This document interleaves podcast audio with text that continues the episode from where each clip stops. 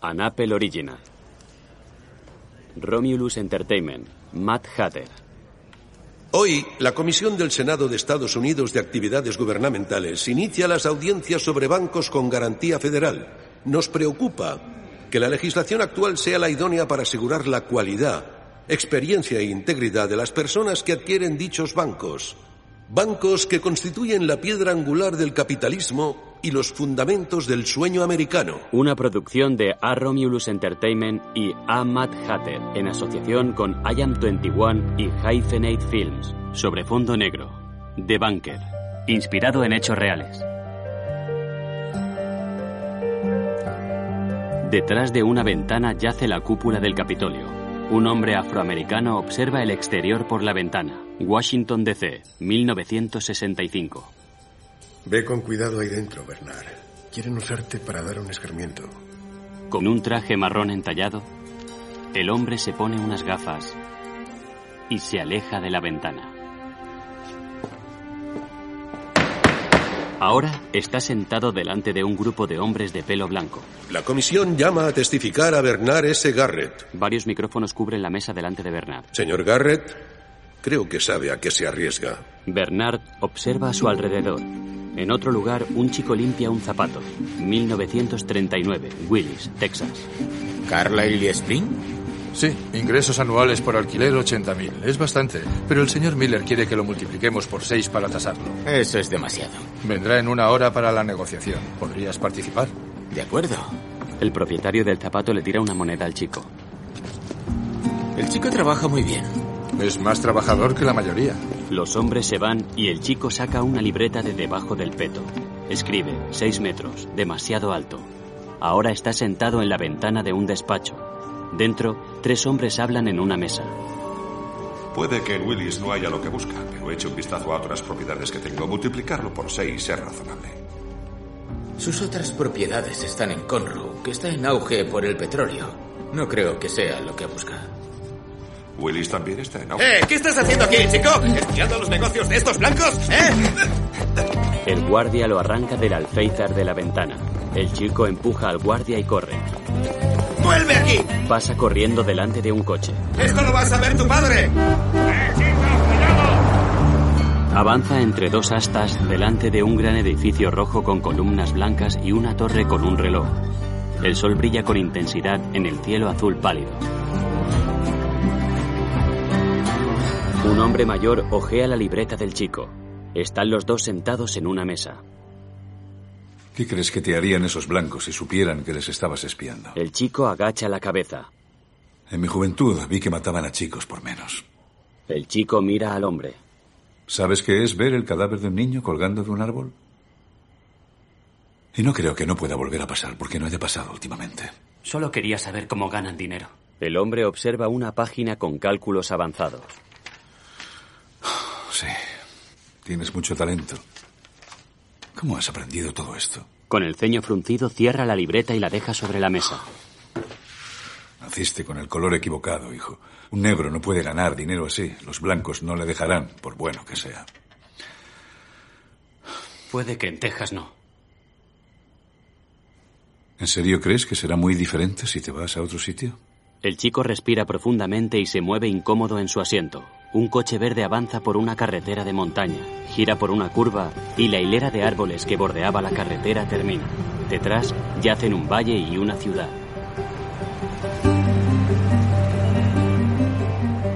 1954. Los Ángeles. La luz del sol hace brillar el parachoques. El coche avanza por la carretera.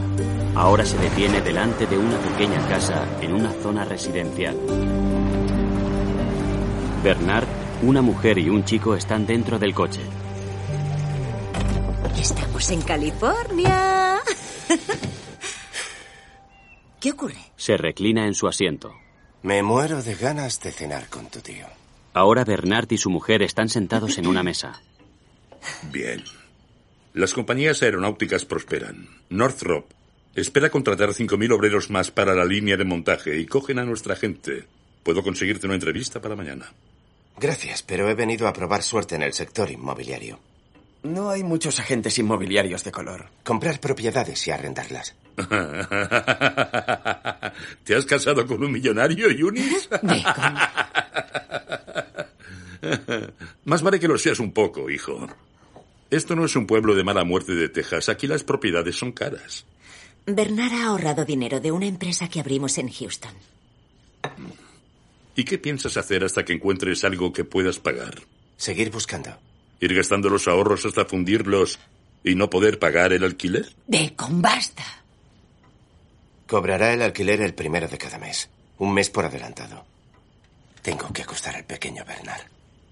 Permiso. Sujeta la mano de su mujer y se va. Un hombre joven en la mesa frunce los labios y baja la mirada. El hijo de Bernard juega en una cuna. Su padre lo observa. Yunis, ¿por qué tu marido se niega a trabajar? Si necesitamos ingresos extra hasta que encuentre la propiedad adecuada, yo trabajaré en el Plantation Club. No es un trabajo para una mujer casada. A Bernard le parece bien que vuelvas allí. Bueno, no hemos tenido ocasión de hablarlo. Si es un hombre, no te lo permitirá. No es algo que deba decidir él. ¿Qué significa eso? La mujer le sonríe. Mi marido es un genio. Ya lo verás. Bernard está sentado sobre una cama de madera entre la pared y la cuna. Junis entra. Ambos sonríen. Sé que no es gran cosa. No nos quedaremos mucho tiempo. ¿Por qué eres tan duro contigo mismo? No quiero que Bernard Jr. crezca en una caseta. Bueno, yo crecí en una caseta. Abraham Lincoln creció en una caseta. Abraham Lincoln creció en una cabaña. Así es como llaman a las casetas cuando están en el bosque. Es lo mismo. Voy a sacaros a él y a ti de esta caseta. Lo antes posible. Bajo un cielo nublado, Bernard conduce hacia una fábrica. Gracias por traer. No hay de qué. Siento que mi padre se pusiera tan idiota anoche. ¿Idiota? No me di cuenta. Un hombre joven se les acerca. Eh, bonito coche. Gracias. Bernard es mi amigo Matt. No me dijiste que tenías un tío rico, encantado. Apenas rico y soy su primo. Tener coche ya es ser rico. Eh, buena suerte en tu búsqueda. Echa un vistazo al coche y saluda a Bernard. Eh, Se estrechan la mano y observan al coche que se aleja. oye, ¿a qué se dedica tu primo? Compra inmuebles. ¿En serio? ¿Sí? Vaya. Bernard contempla una serie de edificios con carteles de se vende. Hola, me llamo Bernard Garrett. He visto su propiedad de Victoria Road. Quería saber cuál es el precio de venta. Hola, me llamo Bernard Garrett. ¿Es usted el propietario del Hola, inmueble me que llamo está en el Bernard número? Garrett. Soy inversor inmobiliario. ¿Qué precio tiene? Es mucho, ¿eh? ¿verdad? ¿Cómo es sostenible un precio tan alto considerando los ¿Cuántas alquileres? hay en el edificio? ¿Y cuál es? A mí me parece que el edificio necesita mejoras. Quizá podríamos negociar el Sí, lo entiendo. Gracias por su tiempo. Con los brazos entrelazados, Junis y Bernard caminan por una calle. Es un barrio de blancos, Bernard. No será blanco mucho tiempo. En el barrio negro que haya dos manzanas ya están como sardinas en lata. ¿Cuánto piden por esto Barker y asociados? Podemos comprarlo, pero no nos quedará nada para arreglarlo. Se detienen delante de un cartel. ¿Y si consigo un socio inversor? Bernard la observa. Ahora ambos suben por unas escaleras. Se detienen y Bernard le coge la mano. El hombre observa un letrero en la pared con el título Plantation Club. Entran en un comedor. Una banda de jazz toca en un escenario. Cuatro personas observan la actuación desde una mesa.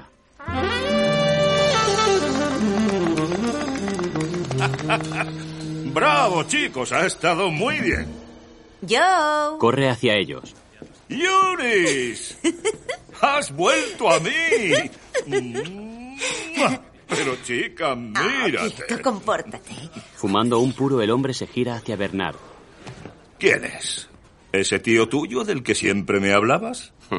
Marido, ¿Tu ma- ¿Qué? Espera. tres años. ¡Felicidades, tío! Te ha tocado la lotería si eres de los que se casan. Yo no lo soy, pero si lo fuera, no hay otra mejor que Eunice Perkins. Garrett. Mucho gusto, Garrett. No, soy Bernard. Le he oído decir Garrett. ¿No habéis oído Garrett? Eso he oído. Solo te tomaba el pelo. ¿Quieres beber algo? Son las cuatro. Lo sé, vas con retraso. Les diré que te den algo fuerte. Jackie, Dale a mi colega algo fuerte, un triple. A ver si podemos sacarle el palo del culo. Fuera. Ni siquiera le has comentado lo de tu idea. No pienso hacer negocios con ese hombre, ni pedirle un préstamo, y menos aún asociarme con él. Es un maldito degenerado. Se inclina delante de una ventana del coche. No necesito su ayuda. Camina hasta la otra puerta. Te has formado una idea equivocada de él. ¿Ah, sí? ¿Tú crees? Pues Antivicia no piensa lo mismo. Un coche se detiene a su lado. Ese es el alcalde tonto. ¿Quieres conocerle porque es amigo de Joe? No. Desvía la mirada. Si no dejas que Joe invierta, entonces tendrás que hacer que Barker baje el precio. Yunis lo fulmina con la mirada y gira la cabeza. En un despacho, Bernard está sentado delante de un hombre de pelo rizado. El precio de venta son 40.000. No le sacará más de 35. ¿Me ofrece 35? Puedo darle 30. ¿Por qué aceptar 30 si puedo sacar 35? El edificio necesita reformas para aumentar su valor. Para mis inquilinos está bien. Sus inquilinos solo ocupan medio edificio, pero con cocinas nuevas y suelos reformados. Mis inquilinos no pagarán más, aunque los suelos brillen como una patena. Pero otro mercado sí pagará. Médicos y abogados negros, profesores, que buscan casa para salir de los guetos donde los metieron a la fuerza. Nadie está explotando este mercado, pero yo puedo. Ah. Tienen una confianza impresionante, pero eh, una oferta de menos de 10.000 no basta. Cuando arriende los pisos le pagaré el precio de venta completo. Digamos sobre...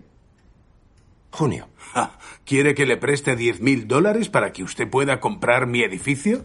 No es un préstamo, es una inversión. Es un préstamo. De más del triple del sueldo medio anual de una familia. Dos con cuatro veces más. ¿Qué? Los ingresos de una familia en 1953 fueron de 4.233 dólares. 10.000 son 2,4 veces más que eso. Mire, admiro su entusiasmo emprendedor, pero yo no hago negocios así. Lo siento. Bernard observa un calendario en una estantería. Hay un mensaje escrito, con mucho gusto, Edward Reed, Mid City Bank. Gracias por su tiempo, señor Barker. Con un traje gris y con un maletín en la mano, Bernard entra en un edificio. Se quita el sombrero y mira a su alrededor. Todos los trabajadores son blancos. Algunos lo observan. Bernard continúa hacia la oficina del Mid City Bank. Vaya, mira quién acaba de entrar. Mi trajeado Se detiene delante de una mujer de pelo castaño. Hola, soy Bernard Garrett. Quisiera hablar con el señor Reed, por favor. Lo siento, el señor Reed ha salido. ¿Le dejará un mensaje? Bernard mira detrás de ella. Tengo bastante buena vista y puedo leer claramente la placa de su mesa. La mujer se gira. Perdón, me he expresado mal. El señor Reed no puede atenderle ahora, pero podría darle un mensaje. Bernard tensa la mandíbula. No. No hay mensaje. Gracias. Mira al banquero pelirrojo detrás de la recepcionista y se va. Ahora Bernard espera delante del edificio. El banquero sale. Señor Reed. ¿Le conozco? Ah, no, pero conoce al señor Barker. Quiera un préstamo para comprar un edificio suyo. Ah, ya, pida cita dentro, por favor. Sí, bueno, los dos sabemos que no me darán cita ahí dentro. Este negocio beneficiará al señor Barker. Tiene que escucharme. En la caseta. Tu tío se va a partir de risa cuando lo sepa. Juguetea con un dado en las manos. Sigue buscando, encontrarás otro edificio. Sí. Yunis está sentada en la cama con su hijo. Vamos, es hora de dormir. ¿Sí? Bernard, una llamada para ti. En la casa, Bernard se sienta cerca del teléfono. Recoge el auricular. Diga. Señor Garrett, soy Patrick Barker. ¿Ha utilizado mi nombre para conseguir un préstamo del señor Reed en el Mid City Bank? Bueno, en cierto modo. Sí. Ah, ¿Y cree que eso es seguir las reglas habituales de los negocios? Si siguiera las reglas habituales, todavía sería un limpiabotas en Texas, señor. No le he preguntado por su biografía, señor Garrett. Le he preguntado si cree que eso son las reglas habituales de los negocios. Barker está sentado en su despacho. No. Bien, por lo menos estamos de acuerdo en eso. Barker sonríe. Reed quiere verle en el banco mañana para firmar ese préstamo. ¿Cómo dice? Me he ofrecido como avalista. Bernard frunce el ceño. ¿Sigue ahí? Por, ¿Por qué hace esto, señor Barker? Porque las reglas habituales de los negocios existen para joder a gente como usted, señor Garrett. Ha ido a ver a Rita sabiendas de que lo tenía todo en contra, porque confía plenamente en este negocio. Eso me dice lo que necesito saber sobre usted. Bueno, ¿quiere ese préstamo o no? Sí. En el club, Yunis avanza entre un grupo de gente que baila. A veces hay que dar un paso atrás para contemplar lo que se ha logrado, cariño. Se inclina y le coge una mano a su marido. Sonríe y lo arrastra hasta la pista de baile. Se balancea al ritmo de la música y Bernard la sigue.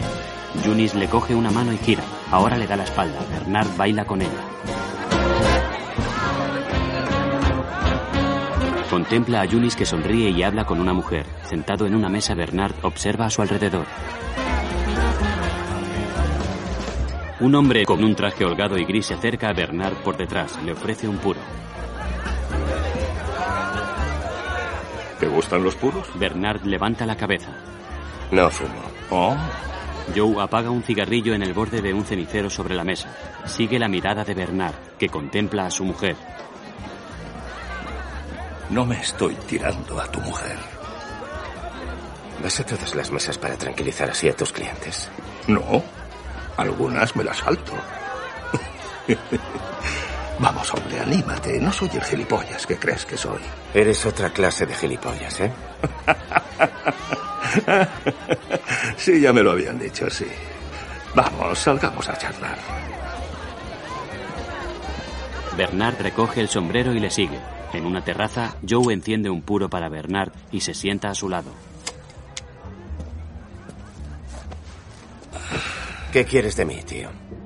¿Qué quieres decir? Además de a tu mujer. Bernard lo fulmina con la mirada. Oye, me gusta ver hombres negros triunfadores. A veces incluso invierto dinero para apoyarles. Nah, ni siquiera me conoces. Sé que eres listo y ambicioso. Los dos sabemos que eso no es suficiente. Además, estás enfadado. Aunque no lo demuestres, es la mejor clase de cabreo. Te impulsa sin ponerte una diana. No estoy enfadado. ya. yeah. Se enciende un puro, da una calada y exhala una gran bocanada de humo. Bonitas gafas. ¿Son de cerca o de lejos? ¿Eso importa? Quería saber tu aspecto sin ellas. Joe bebe un trago de whisky. Bernard lo observa. ¿Y confías en ese Barker? No tenía por qué ayudarme. ¿Qué pasa si no acabas las obras o no alquilas los pisos a tiempo? Cumpliré los plazos. ¿Lo ves? Cabreo. Voy a por otra copa. Se levanta y camina hacia una puerta. Bernard baja la cabeza. No estoy cabreado. Sí, lo estás. Bernard observa a Joe que entra por la puerta. De día, una anciana camina con una bolsa de la compra delante de un edificio. Se detiene. Bernard trabaja en el arco de una puerta. ¿Qué estáis haciendo aquí? Señora, um, soy Bernard Garrett. Estoy reformando los pisos vacíos. ¿Y qué horarios tenéis? El ayuntamiento dice que las obras deben hacerse entre las 8 y las 6 de la tarde. Así que si necesita reformas. No necesito reformas. Y puedes decirle al dueño, ese irlandés, que cuando suba los alquileres, no me suba el mío. Sí, señora, él me dejó muy claro el contrato cuando me vendió el edificio. La mujer frunce el ceño. No seas insolente, chico. Es un edificio de blancos. No puede ser el dueño. Los observa y da un paso adelante. Bernard y el primo de Yunis se apartan. La mujer entra en el edificio. Ahora los dos hombres limpian una barandilla. ¿Por qué no coges la rasqueta y empiezas por el otro lado? Muy bien. Matt se les acerca con una caja de herramientas. ¡Eh, tío! Hola. Eh, gracias por venir. No hay de qué. ¿Cómo va? Puedo ofrecerte un dólar cincuenta a la hora. Muy bien. ¿No te importa trabajar para mí? He trabajado para otros toda la vida. Bien. ¿Pero no te importa trabajar para mí? Oye, tu dinero es verde. Es el único color que me preocupa. Y me gusta la idea de ver cómo creas un negocio. Me gustaría hacerlo yo otra vez algún día. Hmm. ¿Otra vez? Sí, intenté algo hace unos años. Era una autoheladería. Pero resulta que la gente no quiere comer helados mientras conduce. Bernard lo mira con el ceño fruncido. ¿Va en serio? Oh, sí. Bernard niega con la cabeza. Vamos a trabajar. Sí. Matt arregla una lámpara del techo. Bernard y el primo de Yunis pintan la barandilla de la escalera. Entre los tres suben una cocina al piso de arriba. Quitan la moqueta de un pasillo. Delante del edificio. Vamos a rascar las barandillas hacia arriba y pintarlas. Luego ya estucaremos. Empezad desde arriba. Luego id bajando. Venga, Bernard vamos Garrett. Dos policías se les acercan. Sí, agente, ¿hay algún problema? Hemos recibido quejas. A la señora Cooper del apartamento 2 no le gusta que trabajen en este edificio. ¿Por qué no? Porque se ha hecho pasar por el dueño de la casa. No, es el propietario. No estoy hablando contigo. Matt alza las cejas. El edificio es mío, señor. Ah, los documentos están en el registro, pero tengo una copia conmigo, por si acaso. Uno de los agentes le quita el papel y el otro sonríe de lado. Esto parece auténtico. El agente que sonríe examina el documento y lo levanta. Sí, supongo. Mira a Bernard. Sea más respetuoso con los inquilinos. Sí, señor agente. Perdonen las molestias. Le devuelve el documento. Los hombres observan a los policías que marchan. De noche, Bernard se acerca al edificio con una lámpara y una bolsa. No puedes estar aquí después de las seis de la tarde. Un contratista no puede a partir de las seis, señora Cooper. Yo soy residente. Voy a vivir aquí. Sonríe. Sentada en el porche, la señora Cooper se cubre la boca con una mano. De día, la señora se aleja de Bernard y Yunis. Un hombre detrás de ella le devuelve las llaves a Yunis. Espero que a su madre le guste su nueva casa. Oh, seguro que sí. Señora Garrett. ¿Sí? Anita Jefferson, hablamos de arrendar uno de sus pisos. Ah, claro, un placer conocerla. Bernard y Barker pasean por un camino. Todos alquilados. Impresionante. Bernard le entrega un sobre. Barker se lo guarda en el bolsillo. Le he echado el ojo a un sitio, a dos manzanas. ¿Te interesa? ¿Ser socios? Sí, al 50%.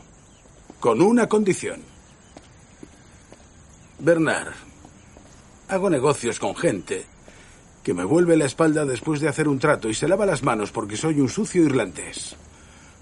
Pero hacen negocios conmigo porque les hago ganar dinero tienes el don de conocer el valor potencial de un inmueble. Harás las llamadas por mí. Buscarás inversores. Pero cuando haya que dar la cara en los tratos, lo haré yo. Y ganaremos dinero. Mucho dinero. Bernard extiende una mano. ¿50%? Barker la estrecha. ¿50%? Bernard y Barker salen de un coche verde delante de un edificio con un cartel de Se vende. Justo aquí. En su despacho, Barker deja un papel sobre la mesa. Un hombre con gafas lo firma. En un edificio de pisos, Bernard y el primo de Yunis, Tony, salen por la puerta y observan un toldo. ¿Diga? Sí. No, sí. Bernard y Barker están en el despacho, ambos con un teléfono en la oreja.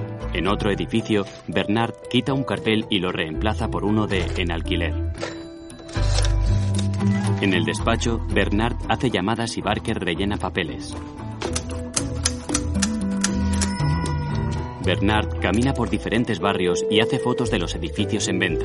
Le entrega las fotografías a Barker. Ahora, Barker firma un contrato de venta. Vamos a probar con el sofá aquí.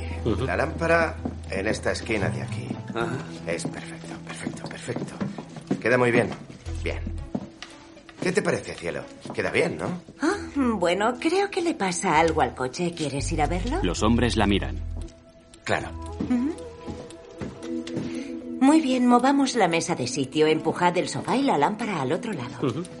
Y no se os ocurre dejarle cambiar nada cuando vuelva, ¿está claro? Sí, señora. Sí, señora. Juni sale del edificio.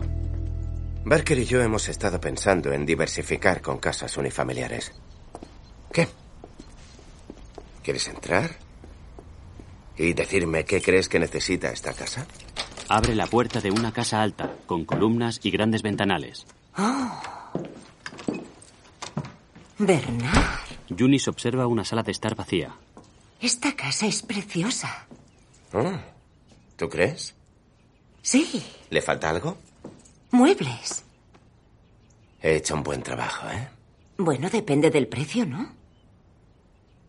Esta vez no, amor. Le extiende las llaves. Vamos, cógelas. Yo ya tengo un juego. ¿Lo dices en serio? Julie salta y le abraza. En otro lugar, una mujer entra en una habitación. ¿De verdad que sigues dormido?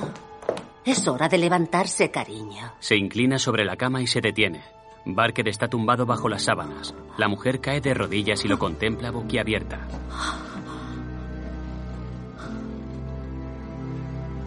En un bufete de abogados, La señora Barker desea comprar toda tu participación en las propiedades Barker Garrett. No tengo motivos para vender. Soy capaz de gestionar los edificios yo solo. Eso es inaceptable. No quiero hacer negocios con... Bernard baja la mirada. Prefiero no continuar con el acuerdo. Bernard mira al abogado. ¿Cuál es la oferta? El hombre deja una hoja de papel doblada sobre la mesa. Bernard la recoge. Esto es un abuso. Poseo el 50% de una docena de inmuebles. ¿Quiere que los entregue a cambio de una miseria? No tengo por qué pagarle nada. Su nombre no aparece en ninguna escritura. Eso no puede ser. Teníamos un acuerdo. Y todos sabemos cuál era la voluntad de su marido. Vestida de negro, la señora Barker se levanta. Subiré la oferta a 25 céntimos por dólar. Y si cree conveniente rechazarla, señor Garrett, puede irse con las manos vacías. O se las verá conmigo en los tribunales. Con otro abogado. Pasa detrás del abogado que está sentado en una silla de ruedas. Habrá un modo de probar la voluntad del señor Barker. Sí, bueno, si pudieras encontrar un testigo, sí, pero no puedo ser yo. Podrían inhabilitarme. El señor Reed, del Mid City. Ahora es su banquero, Bernard. No va a interceder por ti. En Mid City Bank, Bernard se acerca a la mesa. Tengo que ver al señor Reed. Lo siento, señor Garrett. El señor Reed no recibe a nadie sin una cita. Es urgente. La mujer baja la mirada. Espere un momento. Bernard la observa. La secretaria se acerca a la mesa de Reed. El banquero pelirrojo levanta la mirada. Mira a Bernard y niega con la cabeza.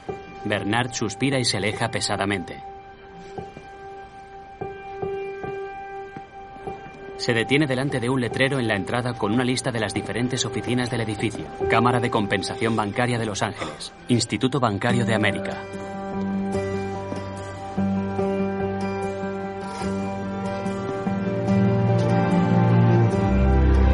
Se gira lentamente y observa a las personas que entran y salen del edificio.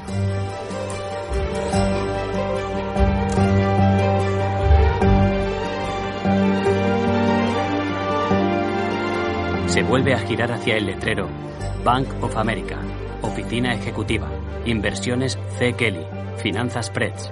Ahora está sentado en el despacho de Joe. No sé si conoces bien el mercado de bienes raíces. Yunis me ha dicho que tuviste dos o tres edificios rentables. 17. Pero una vez que te has desvirgado, en fin, ¿qué más puedes aprender en cada uno? ¿17? 18 contando el club. Mi madre era agente inmobiliaria. ¿Conoces este edificio? Coloca una foto sobre la mesa. Claro, el cuartel general de un grupo de banqueros, el edificio comercial más alto del centro de Los Ángeles. Quiero comprarlo. Joe se detiene. Quiero que lo compremos. Mira a Bernard con un cigarrillo en la mano. Es un edificio enorme para invertir en la zona más cara de la ciudad. Lo sé. Haría falta un préstamo importante. No tienes la propiedad directa de los 18 inmuebles, ¿no? Tengo un banquero en San Francisco con quien hago negocios desde hace años. Bernard sonríe. ¿Un trago? No, gracias, no bebo. Con pantalones de color khaki y un jersey de rayas, Joe se acerca a un mueble con bebidas.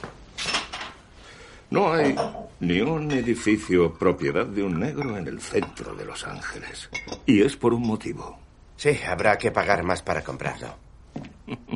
Debe algo que no sepa. Le ofrece un vaso. Venga. Convénceme. Se vuelve a sentar en la mesa. Verás. El mejor sitio para conocer el estado actual del mercado inmobiliario es dentro de un banco. Y con ese edificio estaremos dentro de 12. Y la próxima vez se lo pensarán dos veces antes de negarnos un préstamo, si somos sus caseros. Joe lo observa. Eso es muy audaz, señor Garrett. Mm. Solo pienso de acuerdo con la lógica. Qué lástima. ¿Cómo dices? ¿Y qué hay de la emoción de derrotarlos en su propio castillo, nada menos? Bernard frunce el ceño. ¿No? Da igual.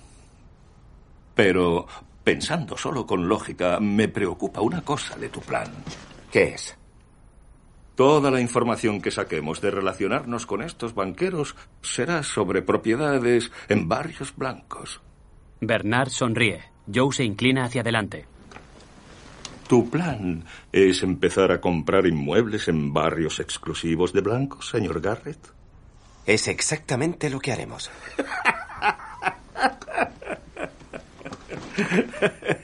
¿Y cómo cojones piensas sacar adelante ese plan? Cuenta.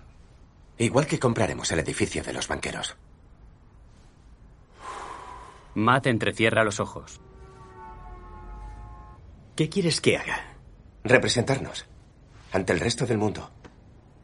No sé nada sobre banca, no sé ni cómo comprar un banco. En realidad no vamos a comprar un banco, vamos a comprar el edificio donde están los bancos. Los bancos son arrendatarios. Joe observa a Matt. Ya. Solo serás la cara de nuestra sociedad. ¿Crees que estoy cualificado para esto? Te enseñaremos todo lo que tienes que saber. Ah. Ahora. ¿Ese tipo? ¿En serio? Aún tiene que digerirlo. ¿Y luego quedarse paralizado en cuanto lo enviemos a negociar? No se quedará paralizado, confía en mí, es el hombre adecuado. Te apuesto 100 dólares contra uno a que no llegará hasta el final. ¿No conoces a ningún otro blanco dispuesto a cobrar por ser nuestro testaferro? De confianza no. ¿Y tú? No confío en los blancos. ¿Cómo puedes ir así por la vida? A decir verdad, tampoco confío en los negros.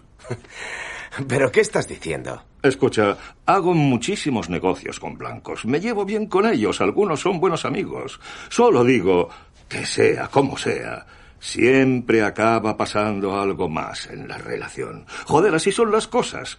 Si lo aceptas, ya no te pilla por sorpresa cuando vienen maldadas. Yo no puedo vivir así. Eso es lo que me gusta de ti. Eres buena persona. El mundo todavía no te ha corrompido. Como un niño. Pero eso cambiará cuando seas rico. Sí, correré el riesgo. No vas a tener elección. Bernard sonríe. En un restaurante, Matt está sentado en una mesa.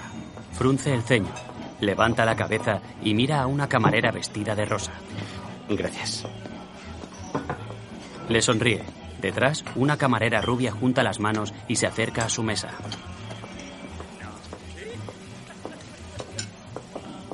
Hola. Hola. Um, eres Matt Steiner, ¿verdad? Matt la observa y ella inclina la cabeza. ¿Tu instituto Hollywood? Sí. Ibas unos cursos delante de mí, pero todos te conocían. Sí. Matt desvía la mirada y niega con la cabeza. ¿Por qué estás tan serio? Estaba pensando. ¿En qué? Un nuevo trabajo. ¿Qué harás? Agente inmobiliario. Oh, ¿como, ¿Como un broker? Sería más bien un inversor. Oh. Bueno, trabajaré con los inversores. Mano a mano. ¿Te van a contratar? Es como una sociedad. Oh, ¿Una sociedad? ¿El pedido? Vaya. Su Susi. Sí, sí. Um... Me alegro de verte. Y yo. La camarera sonríe ampliamente y se aleja. Matt deja de sonreír y se muerde el labio inferior reflexivo. En el club está sentado delante de Bernard y Joe. Lo haré. ¿Seguro? Enséñame lo que tengo que saber, no te decepcionaré. Joe mira a Bernard, que sonríe. Ve al campo de golf Rancho Park mañana a las 6 de la mañana. No llegues tarde. Gracias. Gracias. Los dos hombres se miran. En un campo de golf, Matt, que lleva pantalones tejanos, una camisa y una boina, está al lado de Bernard, que lleva un traje elegante. Matt bosteza. Ambos miran a su alrededor. ¿Pero va a venir? Ah. Buenos días, amigos. Oh, ¿no dijiste a las seis? Oh, sí. ¿Estabas aquí a las seis? Sí. Bien. ¿Sabes jugar al golf? No. Antes de aprender a hablar sobre bienes raíces, debes aprender a hablar con los ricos y parecer que eres uno de ellos. Y tienes un mes para aprender a jugar al golf. Aprender a jugar como si hubieras jugado toda la vida. ¿Podrás hacerlo? Sí, bueno, de niño practiqué deportes, así que... Entonces, ¿sí? Sí. Estupendo. Llévatelo y equípalo. Enséñale lo básico. Y luego me encargaré yo. Sígueme. El caddy de Joe lo acompaña. Ahora, con un jersey de rayas y pantalones de vestir, Matt sostiene un palo de golf. ¿Eran 100 dólares contra uno? ¿Crees que es un trato cerrado solo porque soy buen profesor de golf? Puedes fingir matemáticas, pero no que eres un buen jugador de golf. En eso tiene razón, Joe. Bernard, este es Don Silverton, mi banquero. Ha volado desde San Francisco solo para ver si estamos locos. Encantado. Matt balancea el palo y falla. ¡Mierda! Creo que ya tengo la respuesta. Eh, volvamos a intentarlo. Bien, ¿qué tengo que cambiar? Ese swing más bajo. Genial, gracias. Mantén la cabeza quieta. Joe coloca su palo sobre la cabeza de Matt. No la has movido. Si esta farsa sale bien y quieren que les financie, eh, no ofrezcan más de dos millones por ese edificio. Por más, no asumiré el riesgo. Puedo conseguirlo por menos de dos millones. No me preocupa usted, señor Garrett. Le he dado. Don observa a Matt. Sino él. ¿Seguro que no quieres darme ya ese dólar? En casa de Bernard, él y Matt observan una pizarra. El sistema antiguo de tasar un edificio es el número de años de arrendamiento necesarios para pagar el precio del edificio. O sea, si el edificio vale 300.000 y se obtiene un ingreso neto de 30.000 al año, se multiplica por 10. Hoy la mayoría de tasaciones utilizan la tasa de capitalización, pero se relacionan matemáticamente. Así, la tasa es el inverso multiplicativo. De multiplicar por 10 del que hablábamos, 300.000 igual a 30 veces M, M igual a 10 años. Una décima parte de 300.000 igual a 30.000. Una décima parte es el 10%. Tasa de capitalización. Matt entrecierra los ojos. Será mejor repasar matemáticas antes. Eso estaría bien. En el campo de golf, Matt golpea la bola. No entra en el agujero. Joe lo fulmina con la mirada. Matt mira a Joe de reojo. ¿Así? Tienes que llevar el 4. ¿Qué cuadro? Contempla una larga ecuación en la pizarra. En el campo golpea la bola varias veces. Aunque sea un golpe corto, no levantes la puta cabeza. No levanto la puta cabeza ya. Joe mira a su caddy, que se encoge de hombros. En casa de Bernard, Matt estudia un cálculo. Hay un error en la resta de aquí. La última operación está mal, pero aparte de eso, ya lo vas pillando. De noche en una zona arenosa. Lo siento, lo siento, lo siento. Matt balancea el palo. Joe agacha la cabeza. Se endereza y mira. En casa de Bernard. Bien, ahora multiplica por 1,25. 1,25. En el campo. No, no, no, no, no, no. Para, para. Persigue la bola que cae por una cuesta. No, no, no, no, no, no, no. Deja de reírte. Golpea la bola y la sube por la cuesta. ¡Dale! Le he dado. Oh. Matt persigue la bola por el campo. ¡Cuidado! ¡No te hagas daño! Para, para ya, para. Ahora. Estamos a 50 yardas del green. Vamos a usar un witch. Matt saca un palo de la bolsa. Observa a Joe que se prepara para tirar. Y vas a hacer el swing así de fuerte. La bola sale volando. Recuerda, es un witch, no tengas miedo de balancearlo. ¿Qué más vas a hacer? No levantar la puta cabeza. Dios, vamos. Joe le da la espalda. Matt se prepara para tirar. Joe se gira y se acerca a Matt. La bola vuela por los aires. ¿Está allí? ¡Santo ¡Ah! cielo! ¡Oh, Dios mío! ¡Vamos! No he levantado la puta cabeza y... ¡Wow! Joe y el Caddy se encogen de hombros. Ahora, un sastre toma las medidas de Matt. Son 432.000. En el club, Junis le explica la función de los cubiertos. Sí, correcto. Lo has hecho bien, tío, ya lo tienes. Diferentes vasos de whisky están delante de sus botellas. En una silla, Joe gesticula con una mano. Hace ver que bebe. En la mesa, Matt se coloca una servilleta en el cuello de la camisa. Junis se la quita. En el bar, Matt huele uno de los vasos y hace una mueca. Joe se lo quita y bebe. Alguien coloca varios platos delante de Matt. El joven frunce la nariz ante un plato de ostras. Rompe patas de cangrejo con las manos. En el bar, Joe intenta quitarle un vaso. Matt aparta la mano y bebe. Asiente. Yunis le enseña a usar unas tenazas de marisco para sacar la carne de cangrejo. En el estudio del sastre, Joe observa a Matt con su nuevo traje. Ahora, el joven se mira en el espejo, lleva una corbata, asiente.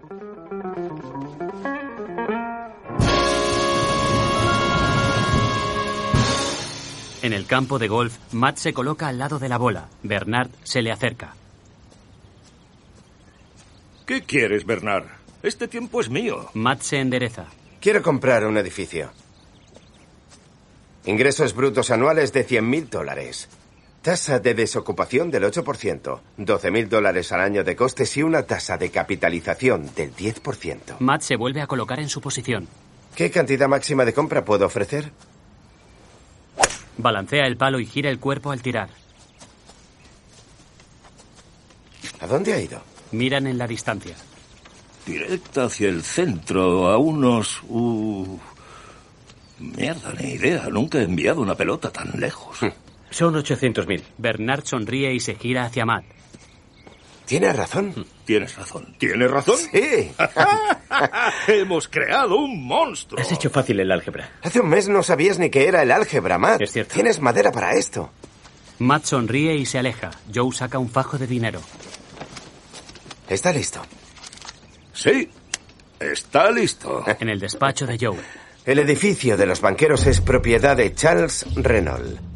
Tiene 14 plantas, 119.000 metros cuadrados de área comercial. Construido en 1929, sigue siendo el edificio comercial más alto del centro y se le considera la joya de la corona de la arquitectura de la ciudad. Renault camina por el edificio. ¿Es su despacho? Es su despacho. Un salón de baile reconvertido. Santo cielo, este tío es muy rico. Mucho. No te va a tomar en serio en una presentación adecuada. Pero lo he preparado para que tú te lo encuentres en el club de campo Hancock Park. Espera, es el club más exclusivo de la ciudad. No puede entrar así como así. No te preocupes por eso. Joe sonríe. Un coche negro reluciente se detiene delante de un club de campo. Una mano enguantada abre la puerta. Matt sale con un jersey de golf y la boina. Señor Steiner, bienvenido. Gracias. Se ha dispuesto todo para que pueda entrar en nuestro club como invitado por nuestro programa de intercambio con su club de Pensilvania. ¿Su chofer va a esperarle dentro del recinto? Matt observa la parte trasera del coche. Estaré fuera de las puertas. Si algo va mal, ven a buscarme. Eso no va a pasar, señor Morris. Se lo prometo.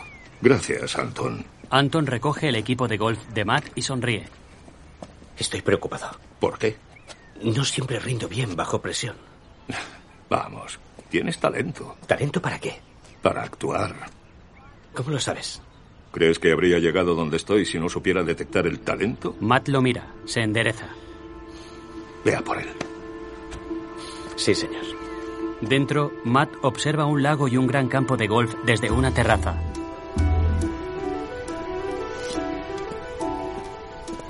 Señor Steiner, Sí. Jackie dice que juega solo y busca una pareja. Siempre estoy abierto a un buen partido. Si encuentro a alguien que me lo proporcione. Charles Renault, encantado. Bernard lo observa al lado de un árbol. ¿Te divierte disfrazarte? Deberías probarlo alguna vez, es emocionante. No, gracias. Entonces te parece bien que un chico blanco negocie por ti, pero no te parece bien ponerte una gorra para poder tenerlo a la vista mientras negocia. Es el único trabajo que he podido evitar en mi vida. Me gustaría que las cosas siguieran así. Ambos miran por los binoculares. Matt golpea la bola, se aleja por los aires. Bernard y Joe se quedan boquiabiertos.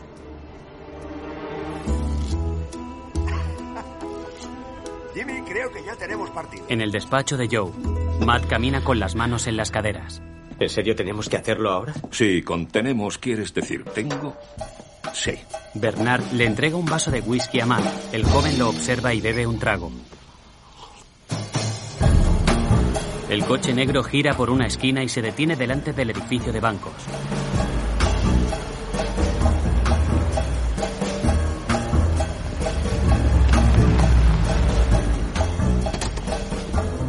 Recuérdalo. Los ojos en la pelota. Sin levantar la puta cabeza. En el uniforme de chofer, Joe le abre la puerta a Matt. Lléname de orgullo, hijo. Matt, que lleva el traje a medida y un sombrero, asiente y se aleja. Joe se apoya contra el coche. Un par de gafas de sol le ocultan los ojos. Dirá que lo tiene alquilado por 20 céntimos el pie cuadrado, paparruchas. No será más de uno y medio. Mira, todo esto es para que tú aceptes un valor de referencia más alto. ¿Qué es lo que no voy a hacer? Va a ponerte a prueba, a tantearte. Matt entra en el ascensor y pulsa un botón. La puerta exterior se cierra lentamente. Si le das el más mínimo motivo para dudar de tu dominio de los números, serás transparente para él. Tienes que impresionarle. Como hiciste en el tee de salida. Bien, entonces, ¿qué hago? ¿Cuál es el equivalente a un golpe de 300 yardas en una negociación? Una comida de cuatro platos. Joe apunta a Bernard con un palo de golf. En la oficina de Renault, Matt está sentado delante del señor. Ante ellos hay un plato de caracoles. Con facilidad, Matt usa unas pinzas y un tenedor para comer. Dos camareros afroamericanos esperan cerca de la mesa, ahora en el escritorio. Bien, lo arrendamos a 20 céntimos el pie cuadrado. Son 272.880 brutos al año, 80.000 de gastos, beneficio de 192.880. Tasa de capitalización del 10%, 1.928.880. Con el interés del 25% serían 2.411.100. Si eso es lo que ofrece, estoy interesado. Matt entrecierra los ojos y se pellizca el mentón. Tengo un problema, Charles. Sé que el alquiler son 15 céntimos el pie cuadrado. Arrendamientos a largo plazo, aunque tenga algunos incautos pagando 20 céntimos. Más que algunos. Bien, pongamos una media de 18 céntimos que darían un ingreso neto de... 245.592, pero eso no importa. Mire, si quiere enseñarme los alquileres y demostrarlo, de acuerdo, si no, mi oferta son 15 céntimos el pie cuadrado. 15 es muy poco. 15 es generoso, sobre todo por los locales vacíos que son el 9% como mínimo. No es tanto. He contado 12. ¿Cómo puedes saber eso? Charles, es noviembre. A las 5 de la tarde ya es de noche. Bernard levanta la cabeza y contempla el edificio. Si quiere engañar a alguien con la tasa de locales vacíos, tendrá que encender las luces en todos esos locales a las cuatro y media. No le culpo por no hacerlo, es mucho trabajo, pero esos espacios vacíos bajarían el promedio a 13 céntimos y medio. Vamos a ocupar algunos. Dejémoslo en 16 céntimos, ¿le parece? Esos son 1.383.000 con una tasa de capitalización del 10%. Pero una tasa del 10% es muy baja para este mercado. Mis socios y yo tenemos negocios con un rendimiento del 12%, con una valoración de 1.152.533 dólares de valoración subyacente. Un hombre calcula. Un millón, ciento cincuenta y dos mil, quinientos treinta y tres. Matt sonríe. ¿Cómo puede calcular todo eso? Me es imposible hacer esos cálculos. En casa de Bernard. Pero puedo fingirlos. ¿Cómo? En el presente, niega con la cabeza. Práctica. Los he memorizado. ¿Todos ellos? Ujú. Sí, tengo buena memoria. ¿Tan buena? He tenido una semana, ¿no? Engañar al tramposo. Me encanta. Pero si esto sale bien, Renault te desafiará en la tasa de capitalización. Tienes que estar preparado. Mire, esto es el centro. Aquí el riesgo es muy bajo. No garantiza un rendimiento del 12. Trabajamos con una tasa del 10%. Intentará mantenerte en la tasa del 10% del valor subyacente, pero no vamos a aceptarlo. No con el 25% de interés para él, pero vas a necesitar algo que aportar a la conversación. Por eso quiero que memorices también el escenario del 10,5% de tasa. Pero un interés del 25% con una tasa del 10,5% es muy alto. Matt garabatea en una libreta y levanta la cabeza con el ceño fruncido. La tasa del 10,5 supone 1.317.000 dólares subyacentes. Con el interés del 25% son 1.646.250 dólares. Muy alto. Sí, parece muy alto. Joder, tienes razón, es muy alto. Joe lo señala con un vaso de whisky. Por eso puedes darle a elegir. Bernard se inclina hacia adelante. Señor Renault, me cae bien. Es el primer jugador pasable que conozco desde que llegué. Pero si quiere que valoremos el edificio con una tasa del 10 en un mercado floreciente en el que podemos conseguir un 12, no le daremos un beneficio instantáneo del 25% en el sobreprecio. Le propongo algo. Le daré dos opciones. Obtenemos un 11% de rendimiento y usted sus beneficios del 25%. O bien, obtenemos un 10,5% y usted cobra un 18% de interés en lugar del 25%. Puede elegir. Pero él no va a ayudarle. Renault y su contable se miran. El hombre se encoge de hombros. No es usted como esperaba, Matt Steiner. Matt observa a Renault que se golpetea los nudillos. Elijo lo segundo. De acuerdo. ¿Cómo lo he hecho? Si ha dejado 17.000 en la mesa. Oh, vaya. ¿Cuál es la cifra? 1.554.060 dólares. Pero redondeo a 1.560.000 si me deja este escritorio. Ahora, Matt abre una botella de champán. No puedo creer que haya salido bien. Yo sí. Mañana conoceremos a los arrendatarios. Nos presentaremos como los socios de Matt y se quedarán boquiabiertos del todo. Eh, debería llamar a un fotógrafo para captar el momento. Yo. ¿Qué? Ah, ¿Demasiado? Sí. Ya. Salud. En la planta baja, un joven quita el nombre de Charles Renault del letrero. Varios obreros colocan muebles en el salón de baile. Joe se sienta sobre un escritorio.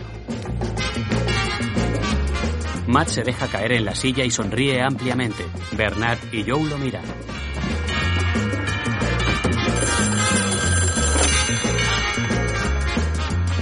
En Mid City, Bernard y Matt pasan al lado de la recepcionista. Se estrechan la mano con un banquero de edad avanzada. Reed los observa boquiabierto. El letrero ahora incluye el texto. Segunda planta.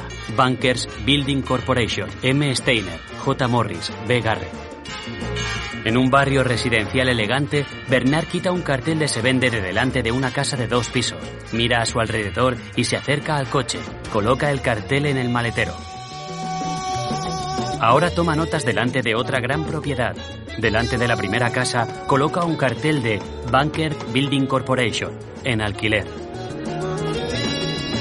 Un hombre le entrega un llavero delante del segundo edificio. Bernard está sentado delante de un mapa de barrios divididos en dos grupos, negros y blancos. Coloca un alfiler en el segundo grupo. Ahora, Susie lleva un velo de novia. Matt la besa y un fotógrafo de bodas les hace foto. Bernard coloca más alfileres en el mapa. Bernard, Joe, Matt y Yunis asisten a la apertura de un nuevo edificio. Matt corta una cinta. Ahora sale de la oficina y habla seriamente con un hombre. Se estrechan la mano y se separan. En un seguido de fotografías hay varios edificios de oficinas y casas en Los Ángeles, etiquetados con números.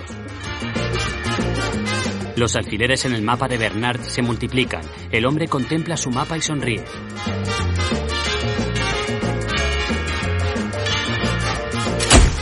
En una foto, Bernard y Joe posan al lado de Lyndon B. Johnson.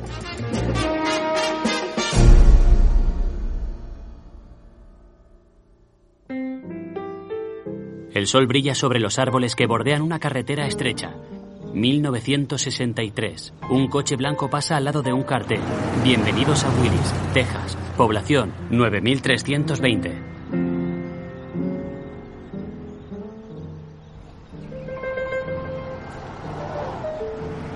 El coche avanza por un pueblo tranquilo. Se detiene delante de una casa pequeña.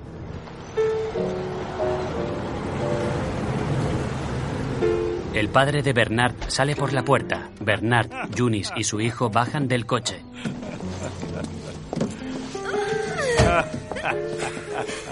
Hola, papá. Uh, ¿cómo estás? ¿Y quién es este de aquí? ¿Quién es este? Hola, abuelo. Bernard le estrecha la mano. Papá. En la cena.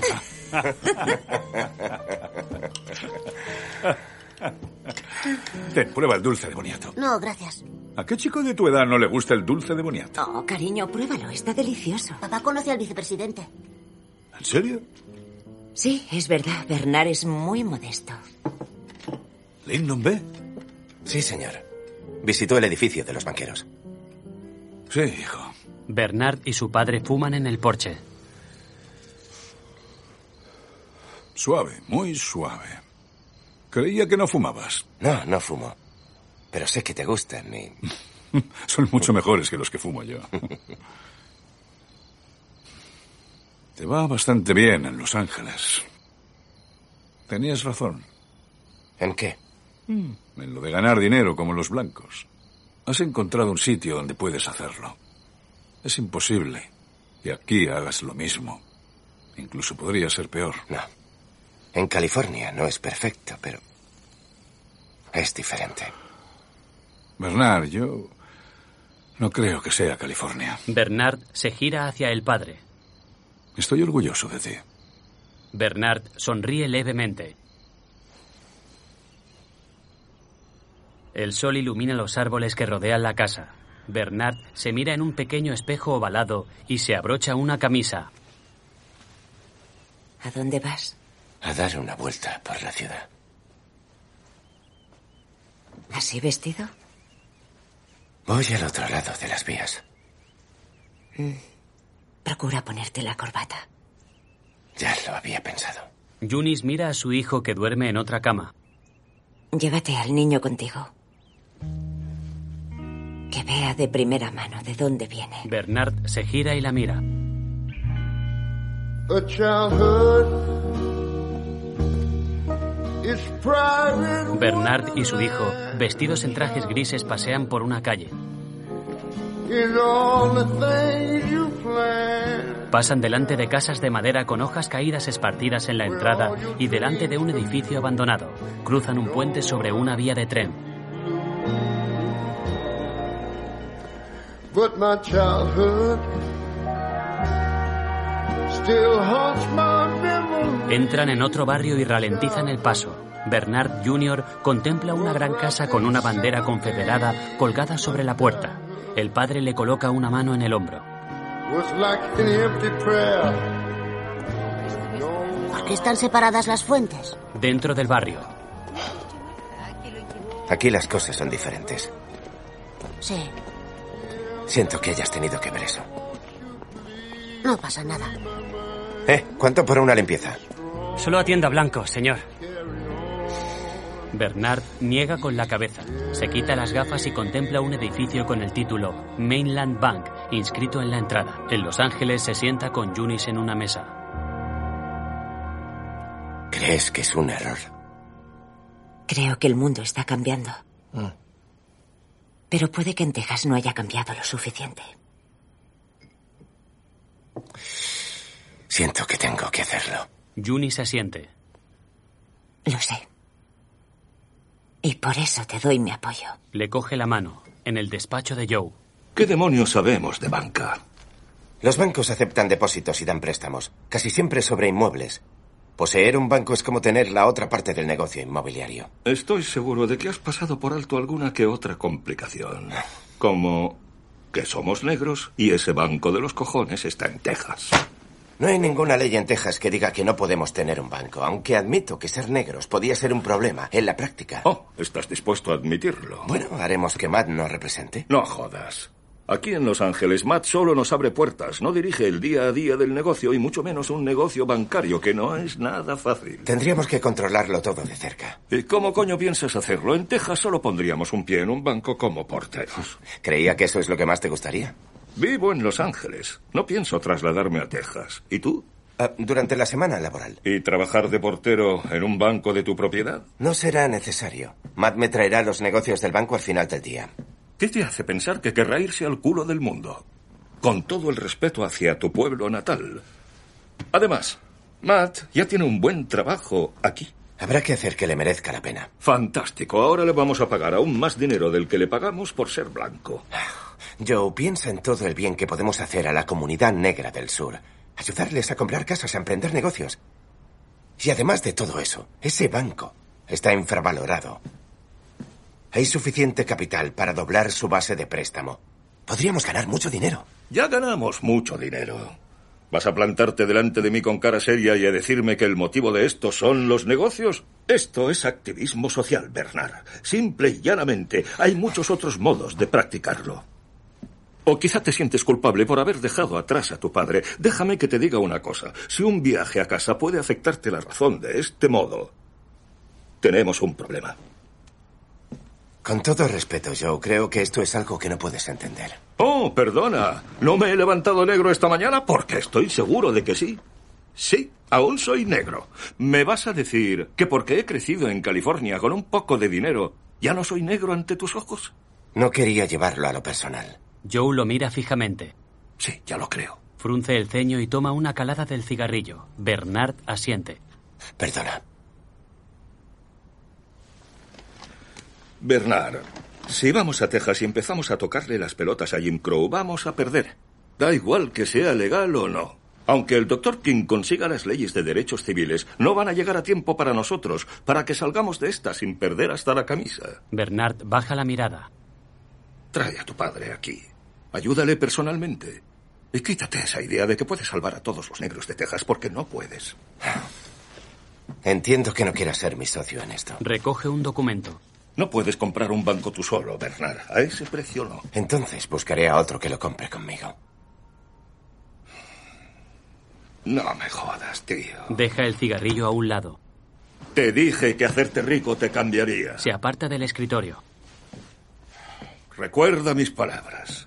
Esto es una mala idea. Pero es incluso más estimulante que comprar el edificio de los banqueros. Y salimos airosos, ¿verdad? Bien. Me apunto. Se estrechan la mano. Mierda. Ahora, vestido con un uniforme de chofer con gafas de sol, Joe sale de un coche azul claro. Que conste que he dicho que habéis perdido la cabeza. Estáis locos de remate. ¿Preparado? Yo. ¿Podrías decirme cómo funciona un banco en tres frases? Un horno tiene beneficios vendiendo pan por más de lo que le cuesta hacerlo. Bien. Un banco obtiene beneficios dando préstamos por más de lo que cuesta el dinero necesario para prestar. O sea, un banco obtiene dinero de los depositantes al 3% y lo presta al 5%. Vaya, lo has dicho en tres frases. Vamos. Esto será divertido. ¿Te pones la gorra? Yo paso. Pues muy bien. ¿Vamos? Joe, Don y Matt entran en el banco. Bernard los observa desde dentro del coche. Caballeros, Don Silverton. Matt Steiner. Robert Florence, hijo. Joe mira a su alrededor. Por favor, señores, adelante. Gracias. Después de ustedes. Se aparta a un lado y Matt y Don avanzan. Mi hijo ha garantizado una posición para proteger mi 20% de interés. Lo podrá ver en el anexo, pero ya no será agente de préstamos exclusivo del banco. El interés principal de mis clientes al comprar el banco es aumentar el volumen de crédito y la rentabilidad. ¿Le informará directamente a usted como nuevo presidente del banco, señor Steiner? Eso es. Matt sonríe al hijo del propietario. ¿Quiénes son Bernard Garrett y Joseph Morris? Mis socios financieros en Los Ángeles. Fuera de la sala, Joe gira la cabeza. En el coche, Bernard contempla la calle, saca los binoculares del bolsillo de la chaqueta y observa el interior del banco por una ventana.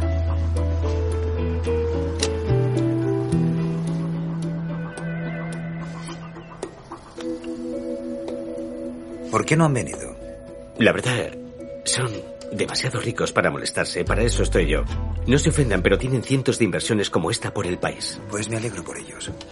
Pero esta es la inversión que van a cerrar hoy. Detrás de la ventana, Matt habla con un hombre. Bernard frunce el ceño. Un coche de policía se acerca. Bernard se coloca un gorro de chofer y se esconde en el asiento. El agente lo observa y sigue su camino. Debo puntualizar que la cantidad de compra estará en depósito íntegramente en mi banco a partir de las 11 de la mañana. Eso es lo único que importa. El propietario del banco se coloca unas gafas y firma el contrato. Su hijo fulmina a Matt con la mirada. Felicidades, ya eres el propietario del banco de tu ciudad natal. Y este negro se vuelve ya mismo a Elea. Joe lo mira y señala el gorro. No preguntes. En un salón lleno de afroamericanos. Mis socios y yo somos propietarios del Banco Mailand. Y tenemos la intención de cambiar la política del banco en lo referente a los préstamos a negros. Pero necesitamos su ayuda para localizar a potenciales prestatarios de confianza de sus congregaciones. No hace falta decir que no podemos atraer la atención hacia esta nueva política ni sobre nuestra propiedad del banco, ni hacia nada que pretendamos hacer. Lo pondría todo en peligro. Pero no se equivoquen. Nuestro objetivo es promover el desarrollo empresarial y la adquisición de vivienda en nuestra comunidad mediante el acceso al capital. Gracias a su préstamo, compramos dos equipos más. En tres meses hemos duplicado los ingresos. Bernard sonríe al zapatero. En el banco, Matt sale con su maletín. ¿Ha aprobado 14 créditos más esta semana? Parece que sí. Solo cinco de ellos eran míos. Matt frunce el ceño. Hay mucho capital infrautilizado en este banco. Sabía que empezaría a firmar préstamos directamente para agilizarlos. No he visto tantos solicitantes viables en una semana desde que trabajo aquí. Y llevo desde los 18 años. ¿Dónde encuentra a toda esa gente? ¿Quién es Solomon Johnson? Ampliamos la búsqueda. Cuantos más préstamos, más beneficios. También para su parte. Mientras no haya impagos. Para eso están los avales. Le sonríe ligeramente. Se aleja y deja de sonreír. El hombre observa la carpeta de préstamos. De noche, una camioneta de color amarillo apagado se detiene delante de una pequeña casa. Un hombre afroamericano sale con una bolsa de papel.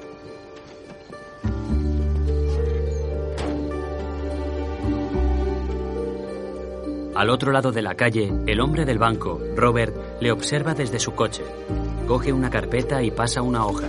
Ahora en un restaurante de barbacoa. Mi socio Joe viene a la ciudad cada 15 días desde Los Ángeles. Está deseando conocerle. Le dije que es el mejor asador de la zona.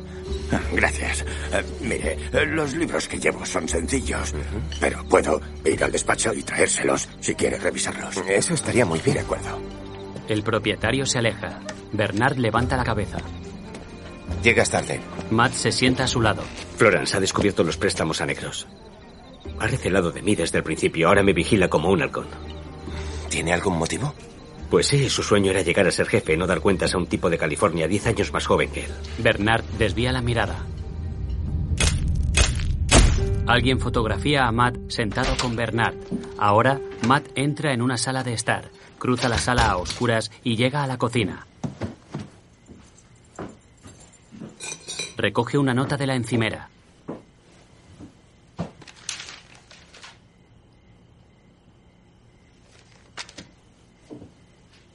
Matt pasa al lado de un plato cubierto que le espera en la mesa. Susie sale de una habitación. Lleva un camisón blanco.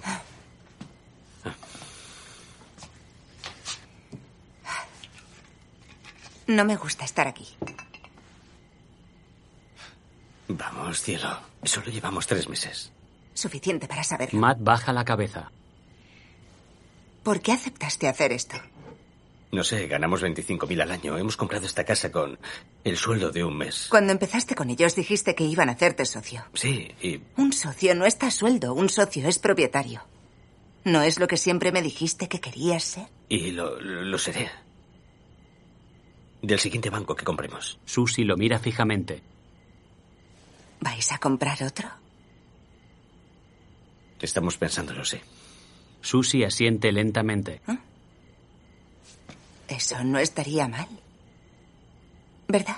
De día, Matt, Bernard y Joe están sentados en casa del padre de Bernard. Entonces estamos todos de acuerdo en que el asador es una buena apuesta. Mm. Bernard se acerca a la puerta. En la entrada, Robert le sonríe. Tú debes de ser Bernard Garrett. Bernard se gira hacia Matt. ¿Y tú, Joe Morris? ¿Me has seguido hasta aquí? Quería saber quién es el auténtico dueño de mi banco. Entra en la casa. Joe fuma un cigarrillo y lo observa. Robert se saca un papel doblado del bolsillo. Chicos, sois famosos. Si no me equivoco, sois vosotros con el vicepresidente Johnson. Les muestra un artículo de un periódico. Escuchad. Entra en el comedor. No tengo nada personal contra vosotros, los negros. Es muy blanco de tu parte. Pero si esta ciudad descubriera que el banco no solo ha estado haciendo préstamos a negros, sino que dos son los dueños, demandaría a la entidad. ¿Y por qué iban a descubrirlo? ¿Eh? No tienen acceso a nuestros libros. Usted sí, ha tardado tres meses en descubrirlo. Podría decírselo. Sí, podría. Entonces poseería un 20% de un banco en quiebra en lugar de... Bernard levanta una mano. ¿Qué es lo que quiere? Proteger mi inversión. Si el banco se hunde mi 20%, no vale nada. ¿Estamos juntos en esto? Más bien no. Mi padre no sabía que vendía el banco a dos negros, así que... Es un fraude. Yo no estoy tan seguro, Bob. Nuestros nombres figuraban en el contrato del banco que firmasteis. Incluso preguntaste por nosotros. No sé quién te lo ha contado. No ha hecho falta. Yo estaba allí. No, no es verdad. Joe se coloca las gafas de sol. ¿Esto te trae recuerdos? Robert deja de sonreír.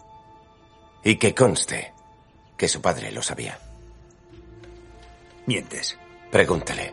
O buscaré la carta donde Silverton y él lo trataron. Robert mira fijamente a Bernard y a Joe. Chicos, os creéis muy listos. Oh, lo somos. Para ser unos chicos negros. ¿No podíais hacer un préstamo a los vuestros de vez en cuando, no 19 de una vez? Saca una carpeta de su chaqueta. Aquí hay otra carta. Esta es de la Superintendencia de Bancos del Departamento del Tesoro. Nos adelantan la inspección anual. Dos trimestres. Es dentro de un mes. Por denuncias anónimas, por hacer préstamos de riesgo. ¿Creíais que ya controlabais esta ciudad cuando os mudasteis aquí hace tres meses? Pues no. Yo nací aquí. Yo también. En esta casa. Observa a su alrededor.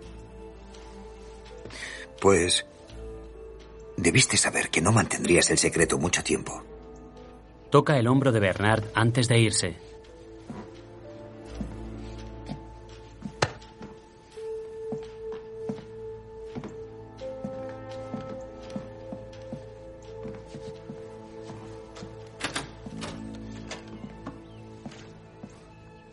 Bernard frunce el ceño.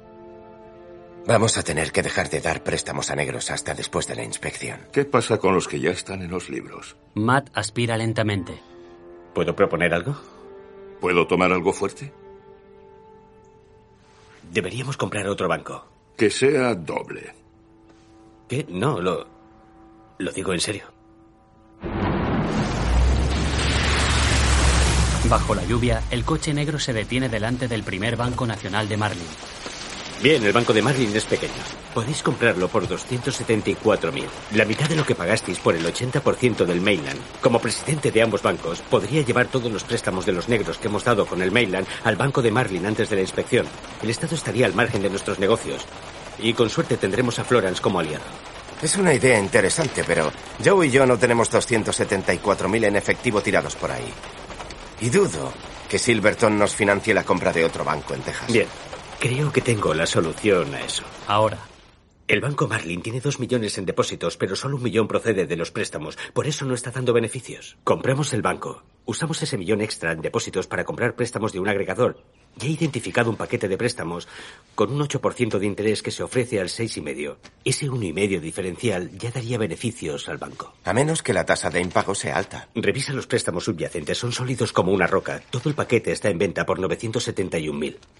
No soluciona el problema de flujo de capital para Joe y para mí. Es cierto, no, pero si Joe y tú os constituís en brokers, El Banco Marlin puede pagaros una comisión de casi 200.000 por ese paquete de hipotecas. Es una barbaridad de comisión por un paquete de hipotecas de un millón de dólares. Puede, pero es completamente legal.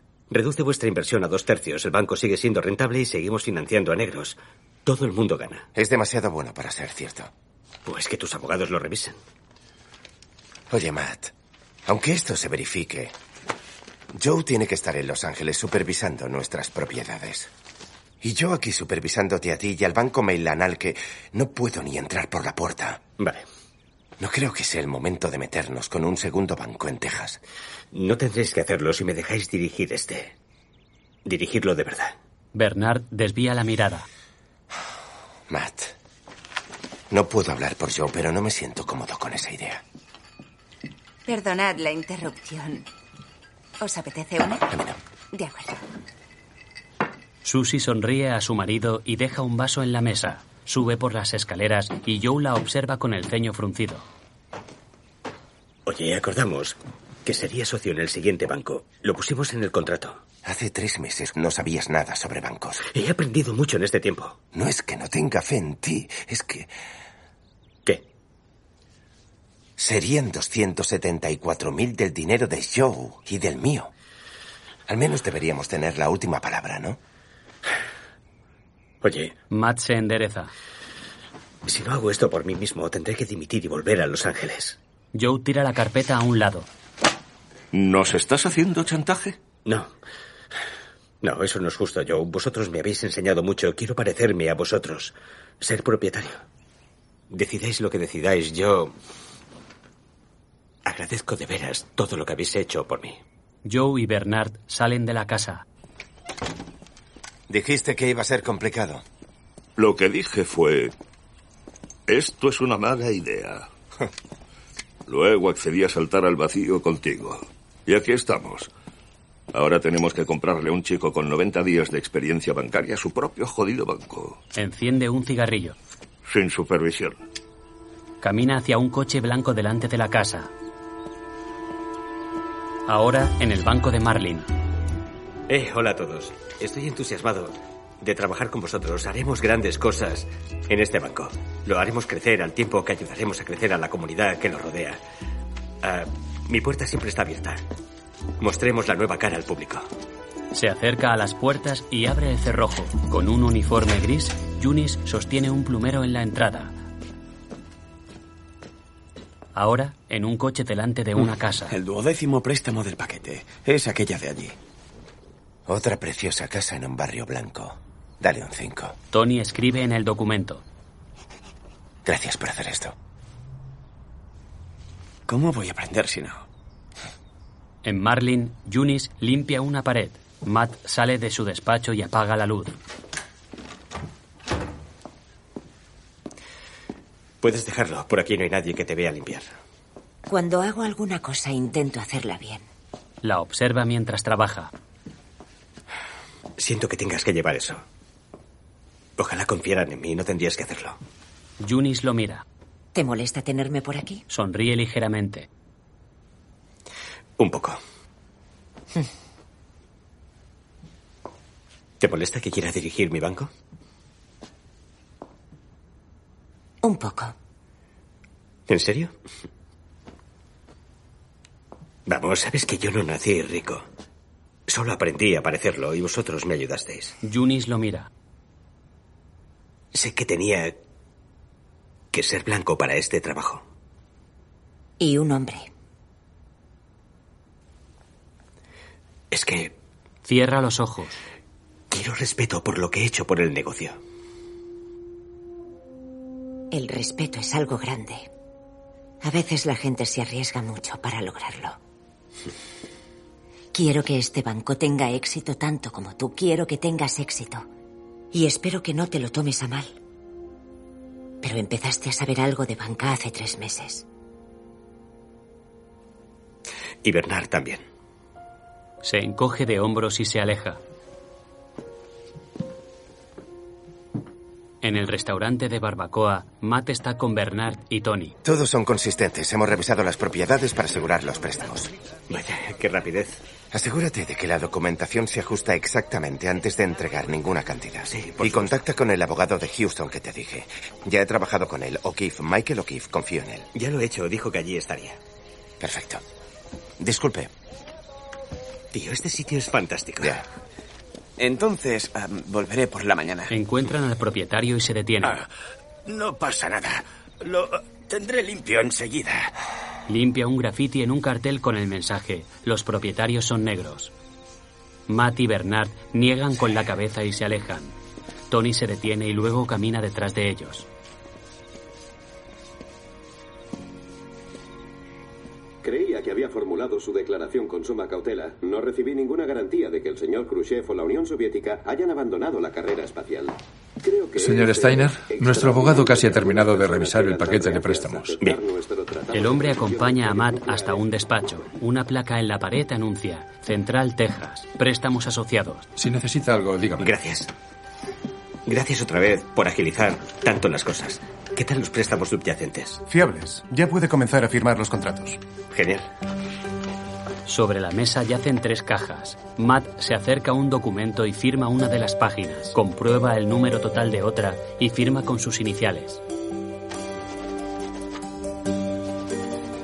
Firma un cheque de 971.213 dólares. Ahora, Susie entra en su despacho. Hola. Eh. Hola, ¿cómo estás? Bien, ¿y tú? Bien. ¿Cómo ha ido? Acabo de firmar un cheque por 971 mil dólares. No lo había hecho nunca. Tienes dotes de empresario. No lo sé. Bueno, díselo a la gente que invirtió en la autoheladería. Tenías 19 años. Sí, pero no sé, eran los ahorros de mi padre. No quiero perder el dinero de Bernard y yo. Tienen suerte de tenerte. No, yo soy el afortunado. Estoy aprendiendo de gente más inteligente que yo. Matt, no son más inteligentes que tú. Vaya, no pueden serlo. La mira fijamente. Son mis amigos. Eh, Matt, oye, lo siento, no quería. No. Es que, Matt, No hables así. Diga. Soy Florence. Tengo aquí a cuatro clientes blancos que dicen que quieren retirar todo su dinero porque creen que el propietario es de la Asociación Nacional para el Progreso de las Personas de Color. Matt cierra los ojos. En la cocina de Bernard, Joe está sentado en la mesa con un vaso delante. Bernard deja un cartel sobre la mesa con el mensaje Banco a favor de los negros. Esto estaba en la puerta del Mailand. Qué sutil. Cinco clientes blancos han retirado todo el dinero en estos dos días. Florence convenció a nueve para que se quedaran. Oportuno. Considerando que seguro que habrá sido el mismo Florence quien ha empezado a difundir los rumores. ¿Qué? ¿Por qué dices eso? Te lo dije hace tiempo, Bernard. No confío en la gente. Sobre todo en los blancos, lo recuerdo. No, dije que ni en blancos ni en negros. La diferencia es que cuando es un blanco quien te jode, sabe que los blancos de alrededor mirarán hacia otro lado. Y solamente saber eso saca lo peor de la gente. ¿Cómo puedes ser tan pesimista y levantarte de la cama por la mañana? Es divertido jugar, incluso un partido amañado. Matt camina hacia las puertas del banco Marlin. Un hombre se le acerca. ¿Matt Steiner? Sí. Soy un auditor de la Superintendencia de Bancos. Alza una placa. ¿En qué puedo ayudarle? Bernard Jr., que lee un cómic en la cocina, mira brevemente el teléfono. Bernard contesta. Diga. Un auditor federal acaba de salir de mi despacho. No iba a ser el mes que viene. No, del Marlin, no del Mailand. ¿Qué te ha dicho? Que sacará los libros de cuentas. Volverá en una hora. Mierda. No puede ser casualidad. Matt no está listo. ¿Cómo iba a estarlo? Y cometerá algún tropiezo. No podemos permitirlo. Tendría que estar en la habitación contigua todo el tiempo para que eso no suceda. Y no puedo hacer exactamente eso, ¿verdad? Podrías hacer algo parecido. Tiene que haber otro modo. Juni se le acerca. Joe no es tan orgulloso como para no ponerse un uniforme de chofer. Joe nació en una cuna de oro. Para él esto es como jugar a los disfraces. Pero yo no apenas sí tuve una cuna.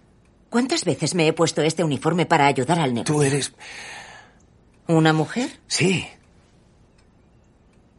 Te quiero, Bernard, pero ¿qué diferencia hay con que un blanco te diga que al ser negro no deben importarte los ataques contra tu dignidad? Juni se aleja.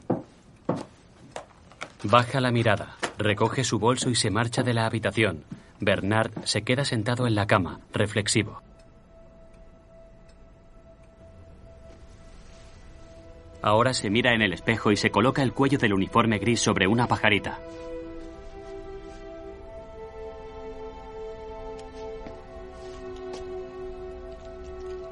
Se coloca las gafas con el ceño fruncido, mira su reflejo, agacha la cabeza y se va.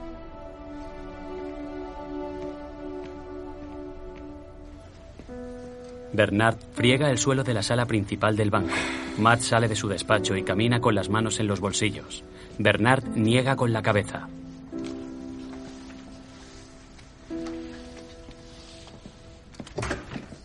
Ambos levantan la cabeza. Un hombre entra. Bernard observa cómo Matt le estrecha la mano y le acompaña a la sala. Debiste elegir conductor de limusina cuando pudiste. No me gusta nada cómo me quedan las gorras. Has hecho una broma. ¿Qué más puedo hacer en esta situación? Ujú. Ya has descubierto cómo funciona la vida real. Solo te queda reír. Sobre la mesa hay una pila de carpetas. Bernard limpia cerca de la puerta abierta. ¿Seguro que no quiere un café ni nada? No, gracias. ¿Un vaso de agua fría, tal vez? Al cierre del viernes laborable, el número total de préstamos vencidos más de 60 días era inferior al 5%. Fuera Bernard asiente. Sí. ¿Cuál era el porcentaje exacto? Bernard levanta tres dedos. El 3%. El hombre sigue la mirada de Matt. Se gira y encuentra a Bernard agachado detrás de la puerta de cristal. Se levanta y cierra la puerta. Estamos tratando datos confidenciales. Seguro que el conserje no los entendería. Algún otro sí. Coloca una carpeta delante de Matt. Explíqueme esta transacción. Ah, Es un paquete que compré para incrementar vuestro crédito a índice de capital. Bernard se acerca a Joe. Tiene problemas. Joe baja un periódico. No puedo leer la descripción. Tengo curiosidad por el coste relacionado. 189.186,4 para la compañía de Hipotecas Valley National. Falta la descripción. Es la comisión de la gente. Una comisión de 189.000 por un paquete de préstamos de 971.000 dólares con sede en el despacho de un agregador de Houston. Es una comisión altísima. No, un 19,5%, pero incluye pagos para una consultoría futura. Pues es un acuerdo muy extraño. Señor Garrett y señor Morris. ¿Es algo de lo que deba preocuparse? ¿No ha venido para verificar el estado de mi banco? De acuerdo, volvamos a los préstamos. Pagó 971.213 dólares por esos créditos. Es el valor que consta en sus libros.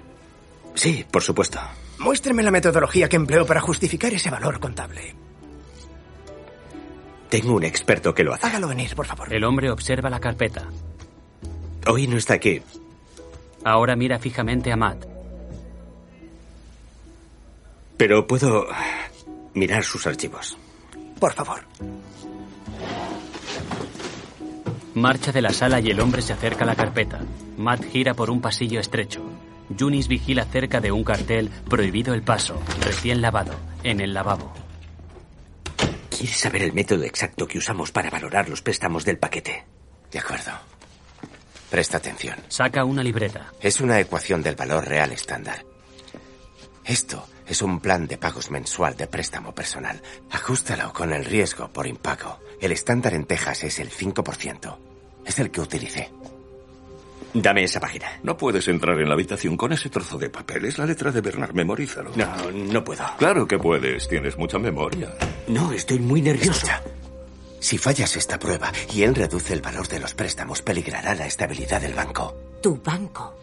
Este es tu banco, Mata. Ahora domínate, sal ahí y sálvalo. Bien, déjame verlo una vez más. Matt regresa a la sala. El hombre contempla un documento con el ceño fruncido. Bien. Tengo la metodología. Deje eso por ahora, mientras he encontrado problemas en los créditos personales. Fui conservador al valorar esos préstamos. No hicimos nada mal. Quieren que echemos el cierre. Tienen muchas formas de hacerlo. ¿El 5% de tasa de impago? Joder, ¿qué pasa si hay sequía? Los negros tenéis que valorar los préstamos asumiendo que habrá al menos una sequía en cada generación. Tasa de impago del 25% para todos. Este préstamo debe liquidarse inmediatamente. Y este... Y este. ¿Por qué? ¿Por qué? ¿Qué problema tienen? Mira, ese préstamo es de 21.000 dólares. Su cuenta de capital es de 200.000. ¿Y bien? El hombre lo observa. No entiende por qué es un problema, ¿verdad? Desvía la mirada. La ley bancaria nacional determina que ningún banco tendrá ni un préstamo en sus libros que exceda el 10% del fondo propio. 20.000 dólares en este caso. Ya. El hombre respira profundamente y observa a Matt que abre los documentos. Sí, pero este es solo de 4.000. A 25 años. Y este igual. Este banco está limitado a plazos de 20 años. Y este préstamo es legal en apariencia, pero tiene un retraso de tres meses. No voy a pedirle que lo liquide, pero no voy a clasificarlo. Rebaje su valor en un 40% para contabilizar el elevado riesgo de impago. El hombre escribe una nota. Matt cierra los ojos con fuerza, recoge los documentos y se levanta. Me esperé. Enseguida vuelvo. En el lavabo, Bernard lee los documentos. ¿Cómo entraron esos préstamos en el paquete? No lo sé. Inaceptable. Comprobé cada préstamo individualmente. No había ninguno de más de 20 mil dólares ni de esos plazos. ¿Revisaste los préstamos cuando los adquiriste? ¿Miraste los jodidos préstamos? Sí, los revisé. Puede que un poco por encima, solo la primera página. Increíble. No pueden mentir en la primera página. Matt, no hay ninguna regulación. ¿Qué? En esta primera página no hay nada sobre límites de créditos, cantidades o duración. Todos son promedios. No mintieron, solo escondieron la mierda entre los promedios. ¿Cómo cojones se le pasó a nuestro abogado? Oh, no, no pude utilizar a O'Keefe. ¿Qué? Bernard comprobó todo tan deprisa que adelanté la fecha de la compra. O'Keefe no podía y contraté a otro. ¿Y cómo lo encontraste? Pregunté por ahí. ¿Preguntaste? por- Preguntó por ahí. ¿Qué mierda quiere decir eso? Te lo dijimos, no estabas preparado para dirigir un banco, te lo dijimos, tú nos presionaste y aquí estamos Eh, eh, ahora. eh, eh. ¿A quién exactamente le preguntaste para encontrar a ese abogado? Matt agacha la cabeza. ¿A quién, Matt? A Florence. ¿A Florence? ¿Preguntaste a Florence? Él cambió las putas hipotecas. ¿Por qué? ¿Por qué iba a hacer eso? Para liquidar Marlin. Y lo peor de todo esto es que he tenido que enterarme aquí con este disfraz ridículo de que tú le has ayudado. No, no, eso debe ser ilegal. No, él... ¿Qué saca él de todo esto? Es... Una ventaja sobre nosotros en el mainland. O quizás solo vernos fracasar. Matt cierra los ojos y niega con la cabeza. Por la noche, Bernard y Yunis están sentados en el porche. Tenemos que vender 27 créditos malos en una semana. Y cubrir el descuento nosotros mismos.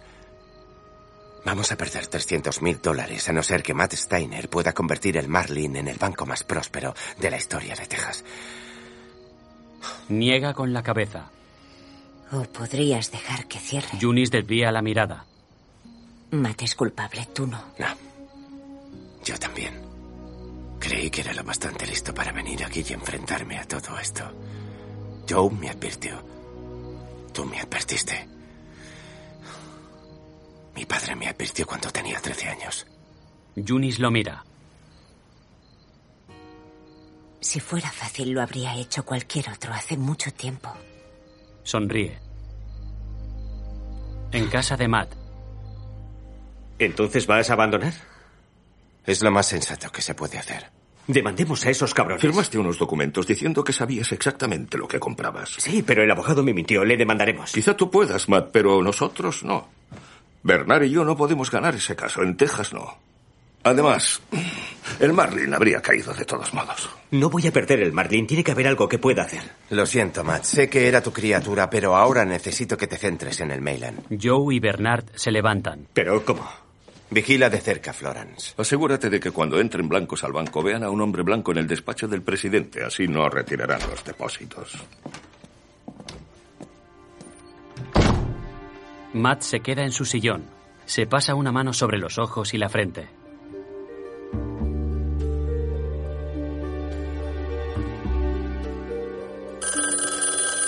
En casa de Bernard. Residencia de los Garrett. Sí, está aquí. Un momento. Joe, es para ti. Sí, soy Joe. Yo no te he dicho nada, pero tengo un amigo en superintendencia de bancos que vela por mí. Me dijo ayer que Matt Steiner ha conseguido deshacerse de los préstamos malos de las cuentas del Marlin. Bueno, eso ya no importa. Hemos decidido no invertir más dinero allí. Al valor nominal sin descuento, o sea que Marlin vuelve a estar en positivo. Es solvente. Sin capital vuestro. ¿Quién rayos iba a pagar el valor nominal de esa porquería de préstamos? El Banco Mainland de Willis, Texas. ¿Qué dices? Será hijo de perra. El coche blanco gira por una esquina y aparca. Joe y Bernard salen del coche y corren hacia el banco.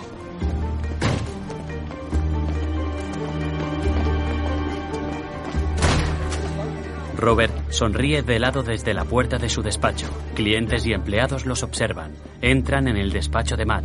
¿Qué coño estás haciendo? ¿Has hecho que el Mailand pague el valor nominal de los préstamos que la autoridad te hizo rebajar en el Marlin? Es solo temporal. Es un fraude. No si les damos otra Si clasificación. continúas con eso, vas a hundir los dos bancos, Matt. Trae los libros. No deberíamos Trae los esperar. libros ahora mismo. En la calle, tres coches negros aparcan delante del banco. Agentes federales, con sus uniformes negros y las placas sobre el bolsillo en el pecho, salen de los coches. En su despacho, Matt saca las carpetas de un cajón. Lo único que hice fue transferir. el- Matthew Steiner, presidente del Banco Mainland. Sí. Soy Norman Dan, auditor adjunto de la Superintendencia para el Distrito Sur. El Departamento del Tesoro retira la licencia bancaria al Mainland, que queda en administración judicial en la FDIC de acuerdo con la ley bancaria nacional. Este es el señor Amos. Señor Steiner, está despedido. Voy a hacer que le acompañen a la salida. Por favor, deje los libros donde están. Amos extiende un brazo hacia el exterior.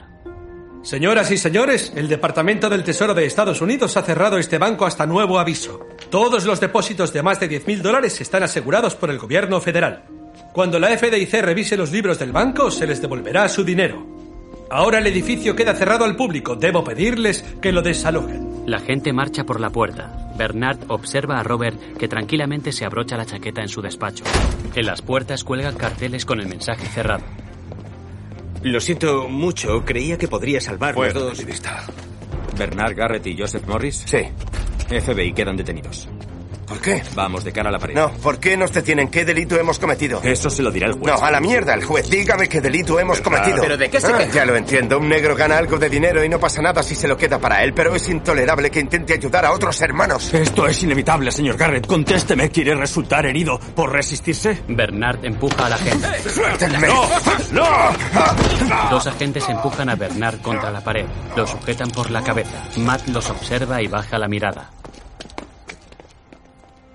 Un observatorio yace sobre una montaña delante de la ciudad de Los Ángeles cubierta de niebla.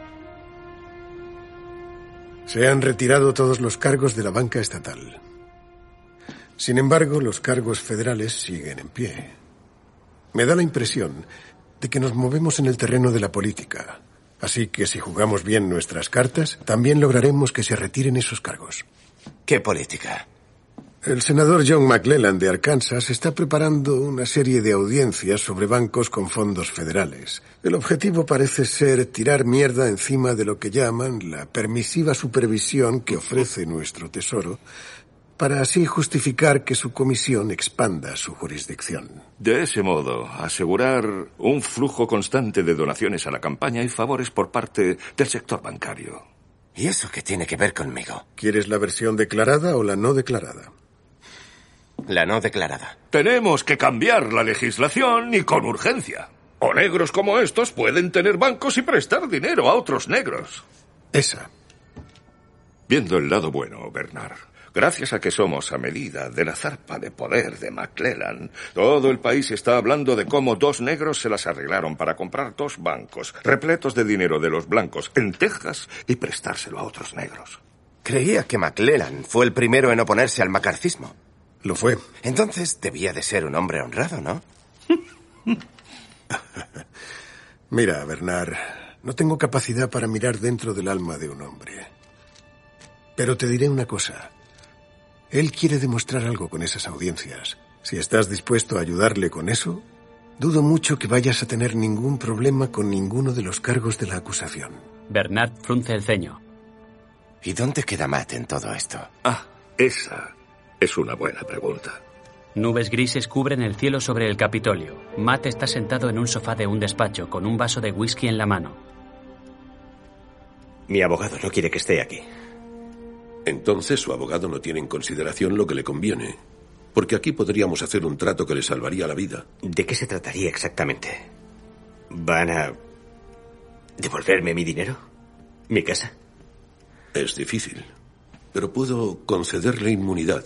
Así evitaría ser llamado a declarar para responder por mentir al público en 23 ocasiones sobre la auténtica titularidad de los bancos Mainland y Marlin, valorar préstamos fraudulentamente en esos bancos, transferir dichos préstamos ilegalmente entre los bancos en cuestión. Detrás de Matt, un hombre calvo y corpulento sonríe.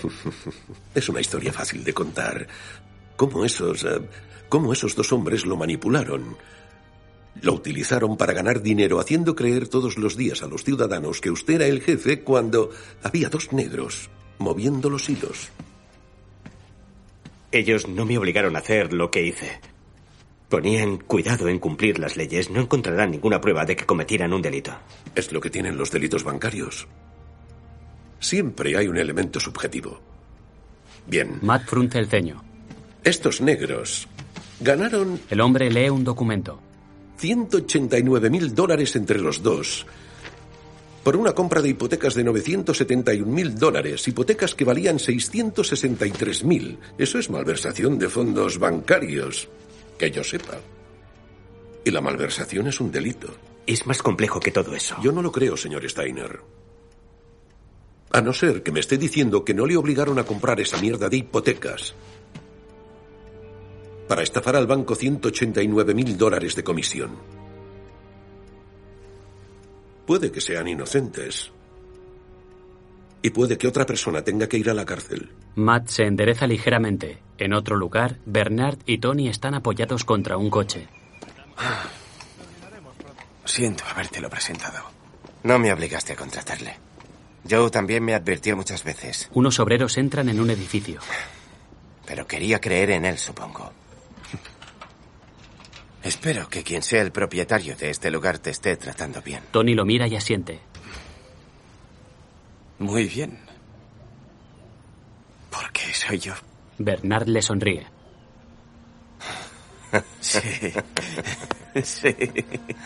De noche, Matt está sentado en una silla en un hotel. Mira hacia adelante reflexivo. Detrás de una ventana, el monumento a Washington brilla en la distancia.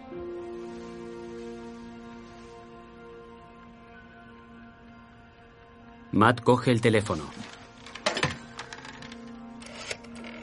Entonces declara que siempre ha estado bajo la dirección de Bernard Garrett y Joe Morris, ¿es así? En una audiencia del Senado, Matt está sentado delante de micrófonos. Lo es, sí. ¿Se negó a obedecer alguna de las órdenes de Garrett o Morris? Por ejemplo, la compra inicial de hipotecas por el Banco Marlin, por la que Garrett y Morris cobraron una comisión de 189 mil dólares, o la subsiguiente compra del Banco Mainland de las hipotecas problemáticas del Marlin a precios muy inflados. Bernard y Joe están entre el público. Eran mis jefes, seguía sus instrucciones al pie de la letra. Bernard cierra los ojos y niega con la cabeza. Joe descansa la barbilla sobre una mano inexpresivo. Ahora Matt baja por unas escaleras de mármol con expresión sombría.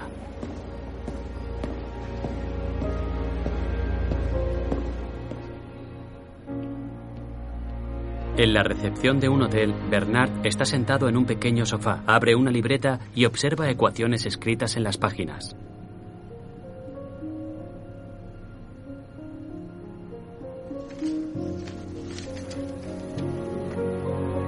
Ahora, el hombre corpulento está sentado en su despacho.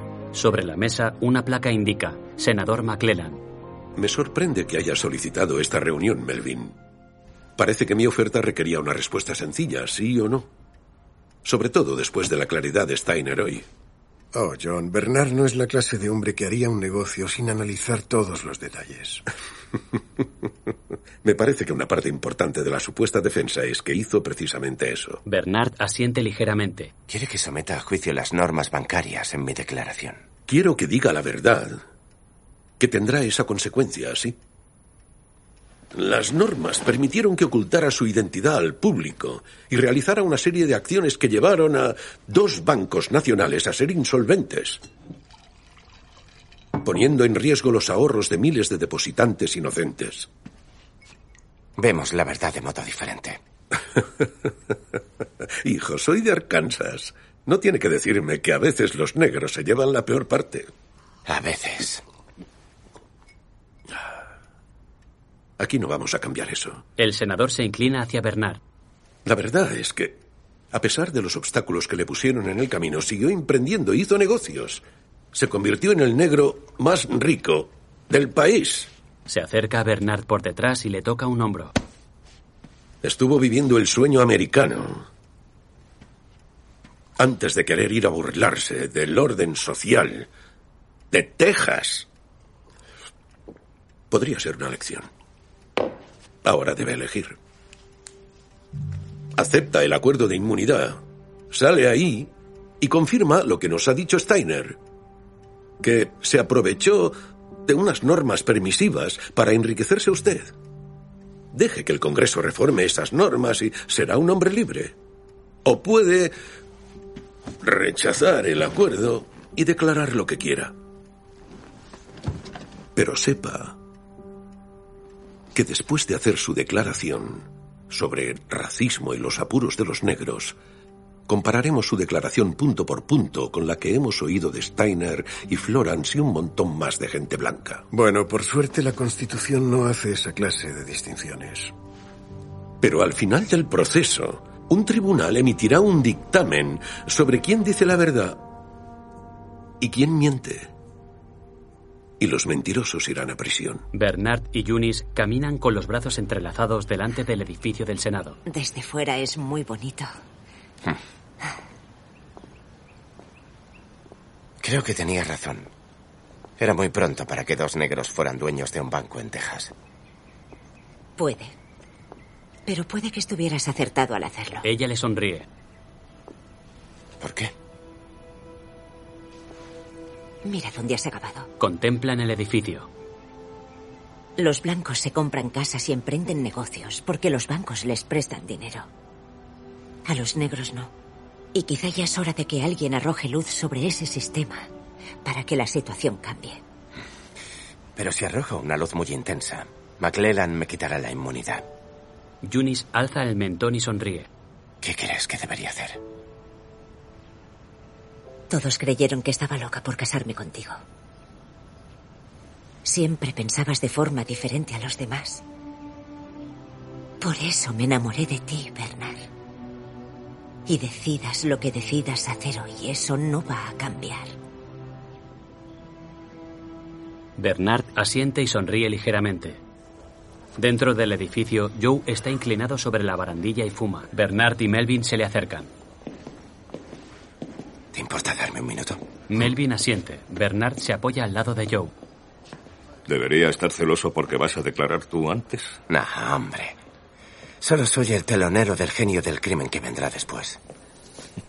Pues se van a quedar muy decepcionados. Pienso echarte la culpa de toda esta mierda a ti. Vaya, yo había pensado lo mismo. Sabes, la primera vez que te vi pensé que eras un negro cretino y estirado que no sabría que tenía una mano blanca agarrada al cuello aunque se estuviera mirando en un espejo.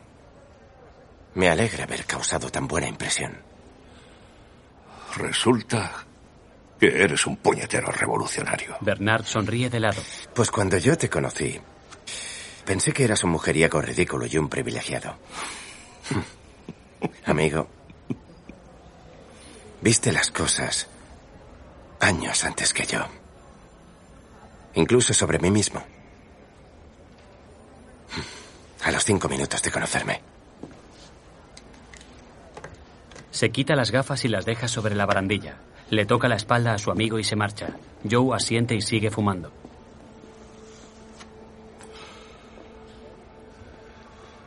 En la audiencia del Senado, los fotógrafos se agachan delante de la mesa. Hacen fotos de Bernard, que encara hacia un lado.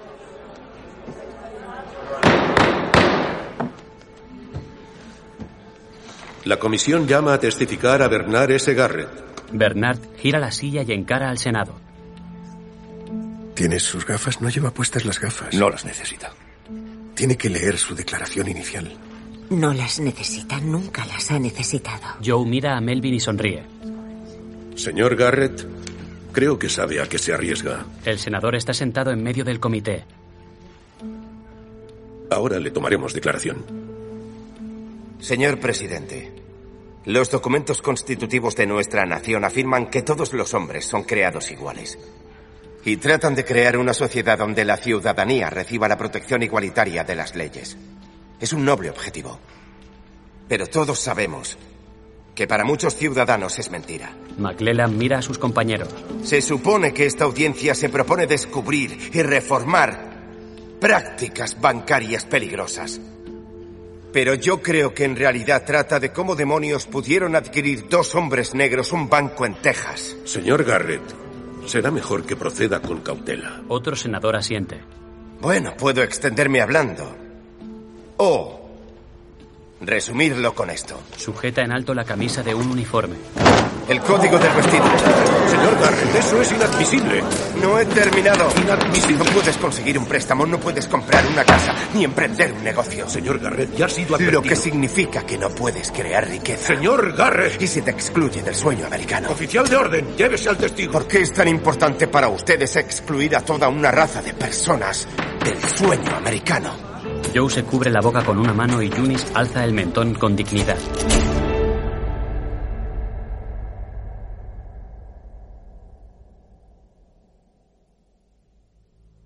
Alambres de púas rodean cercas de metal.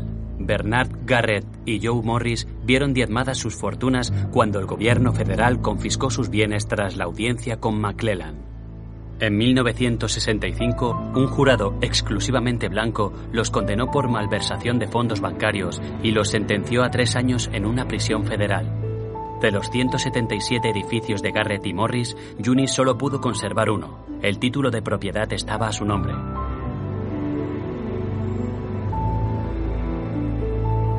Robert Florence Jr. compró el banco Mayland a través de la Corporación Federal de Seguro de Depósitos a un precio menor del que Bernard y Joe pagaron a su padre.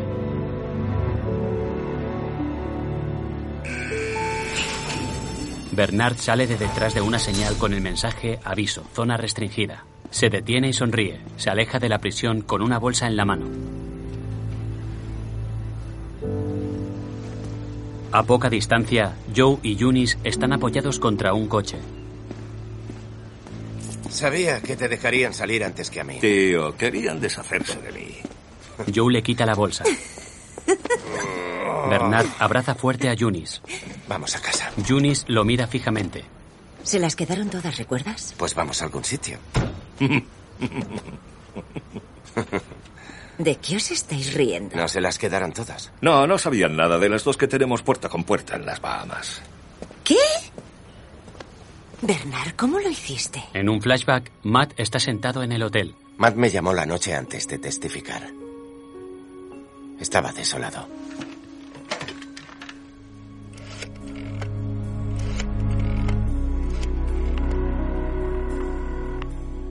Diga. Soy Matt. ¿Podemos hablar? Me dijo que se arriesgaba a 50 años de prisión si no decía lo que ellos querían que dijera. Le contesté que hiciera lo que tenía que hacer, pero... Como el Estado aún no nos había quitado todo el dinero. En la recepción, Bernard y Matt se estrechan la mano. Le pedí que me hiciera un favor. Juni sonríe, niega con la cabeza y le da un beso.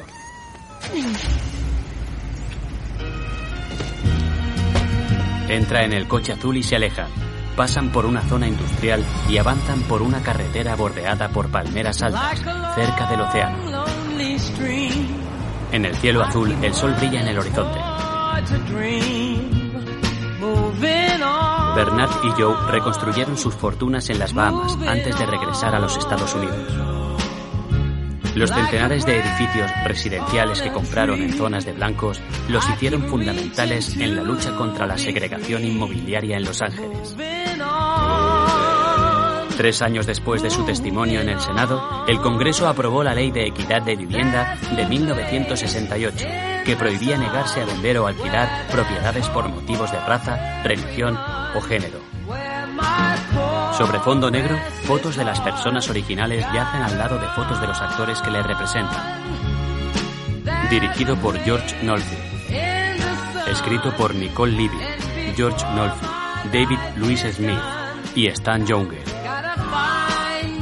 Creado por David Louis Smith, Stan Younger y Brad Caleb Kane. Producido por Joel Berter, Brad Feinstein, George Nolfi, Nandi Asamo, Jonathan Baker, David Louis Smith y Anthony Mackie. Anthony Mackie, Nicholas Holt, Nia Long, Jesse P. Asher, Cole Min, Michael Harney, Samuel L. Jackson, Paul Ben Victor, Taylor Black, y James Dumont. Productores ejecutivos: Joseph F. Ingracia, Samuel L. Jackson, Will Greenfield, David Gendron, Ali Yassiri. Coproductores: Bernard Garrett Jr., Tom Butterfield, Carlo Hart. Directora de fotografía: Charlotte Bruce Christensen. Diseño de producción, John Collins. Edición, Joel Berter. Diseño de vestuario, Aisha Lee. Música, H. Scott Salinas. Kim Taylor Coleman.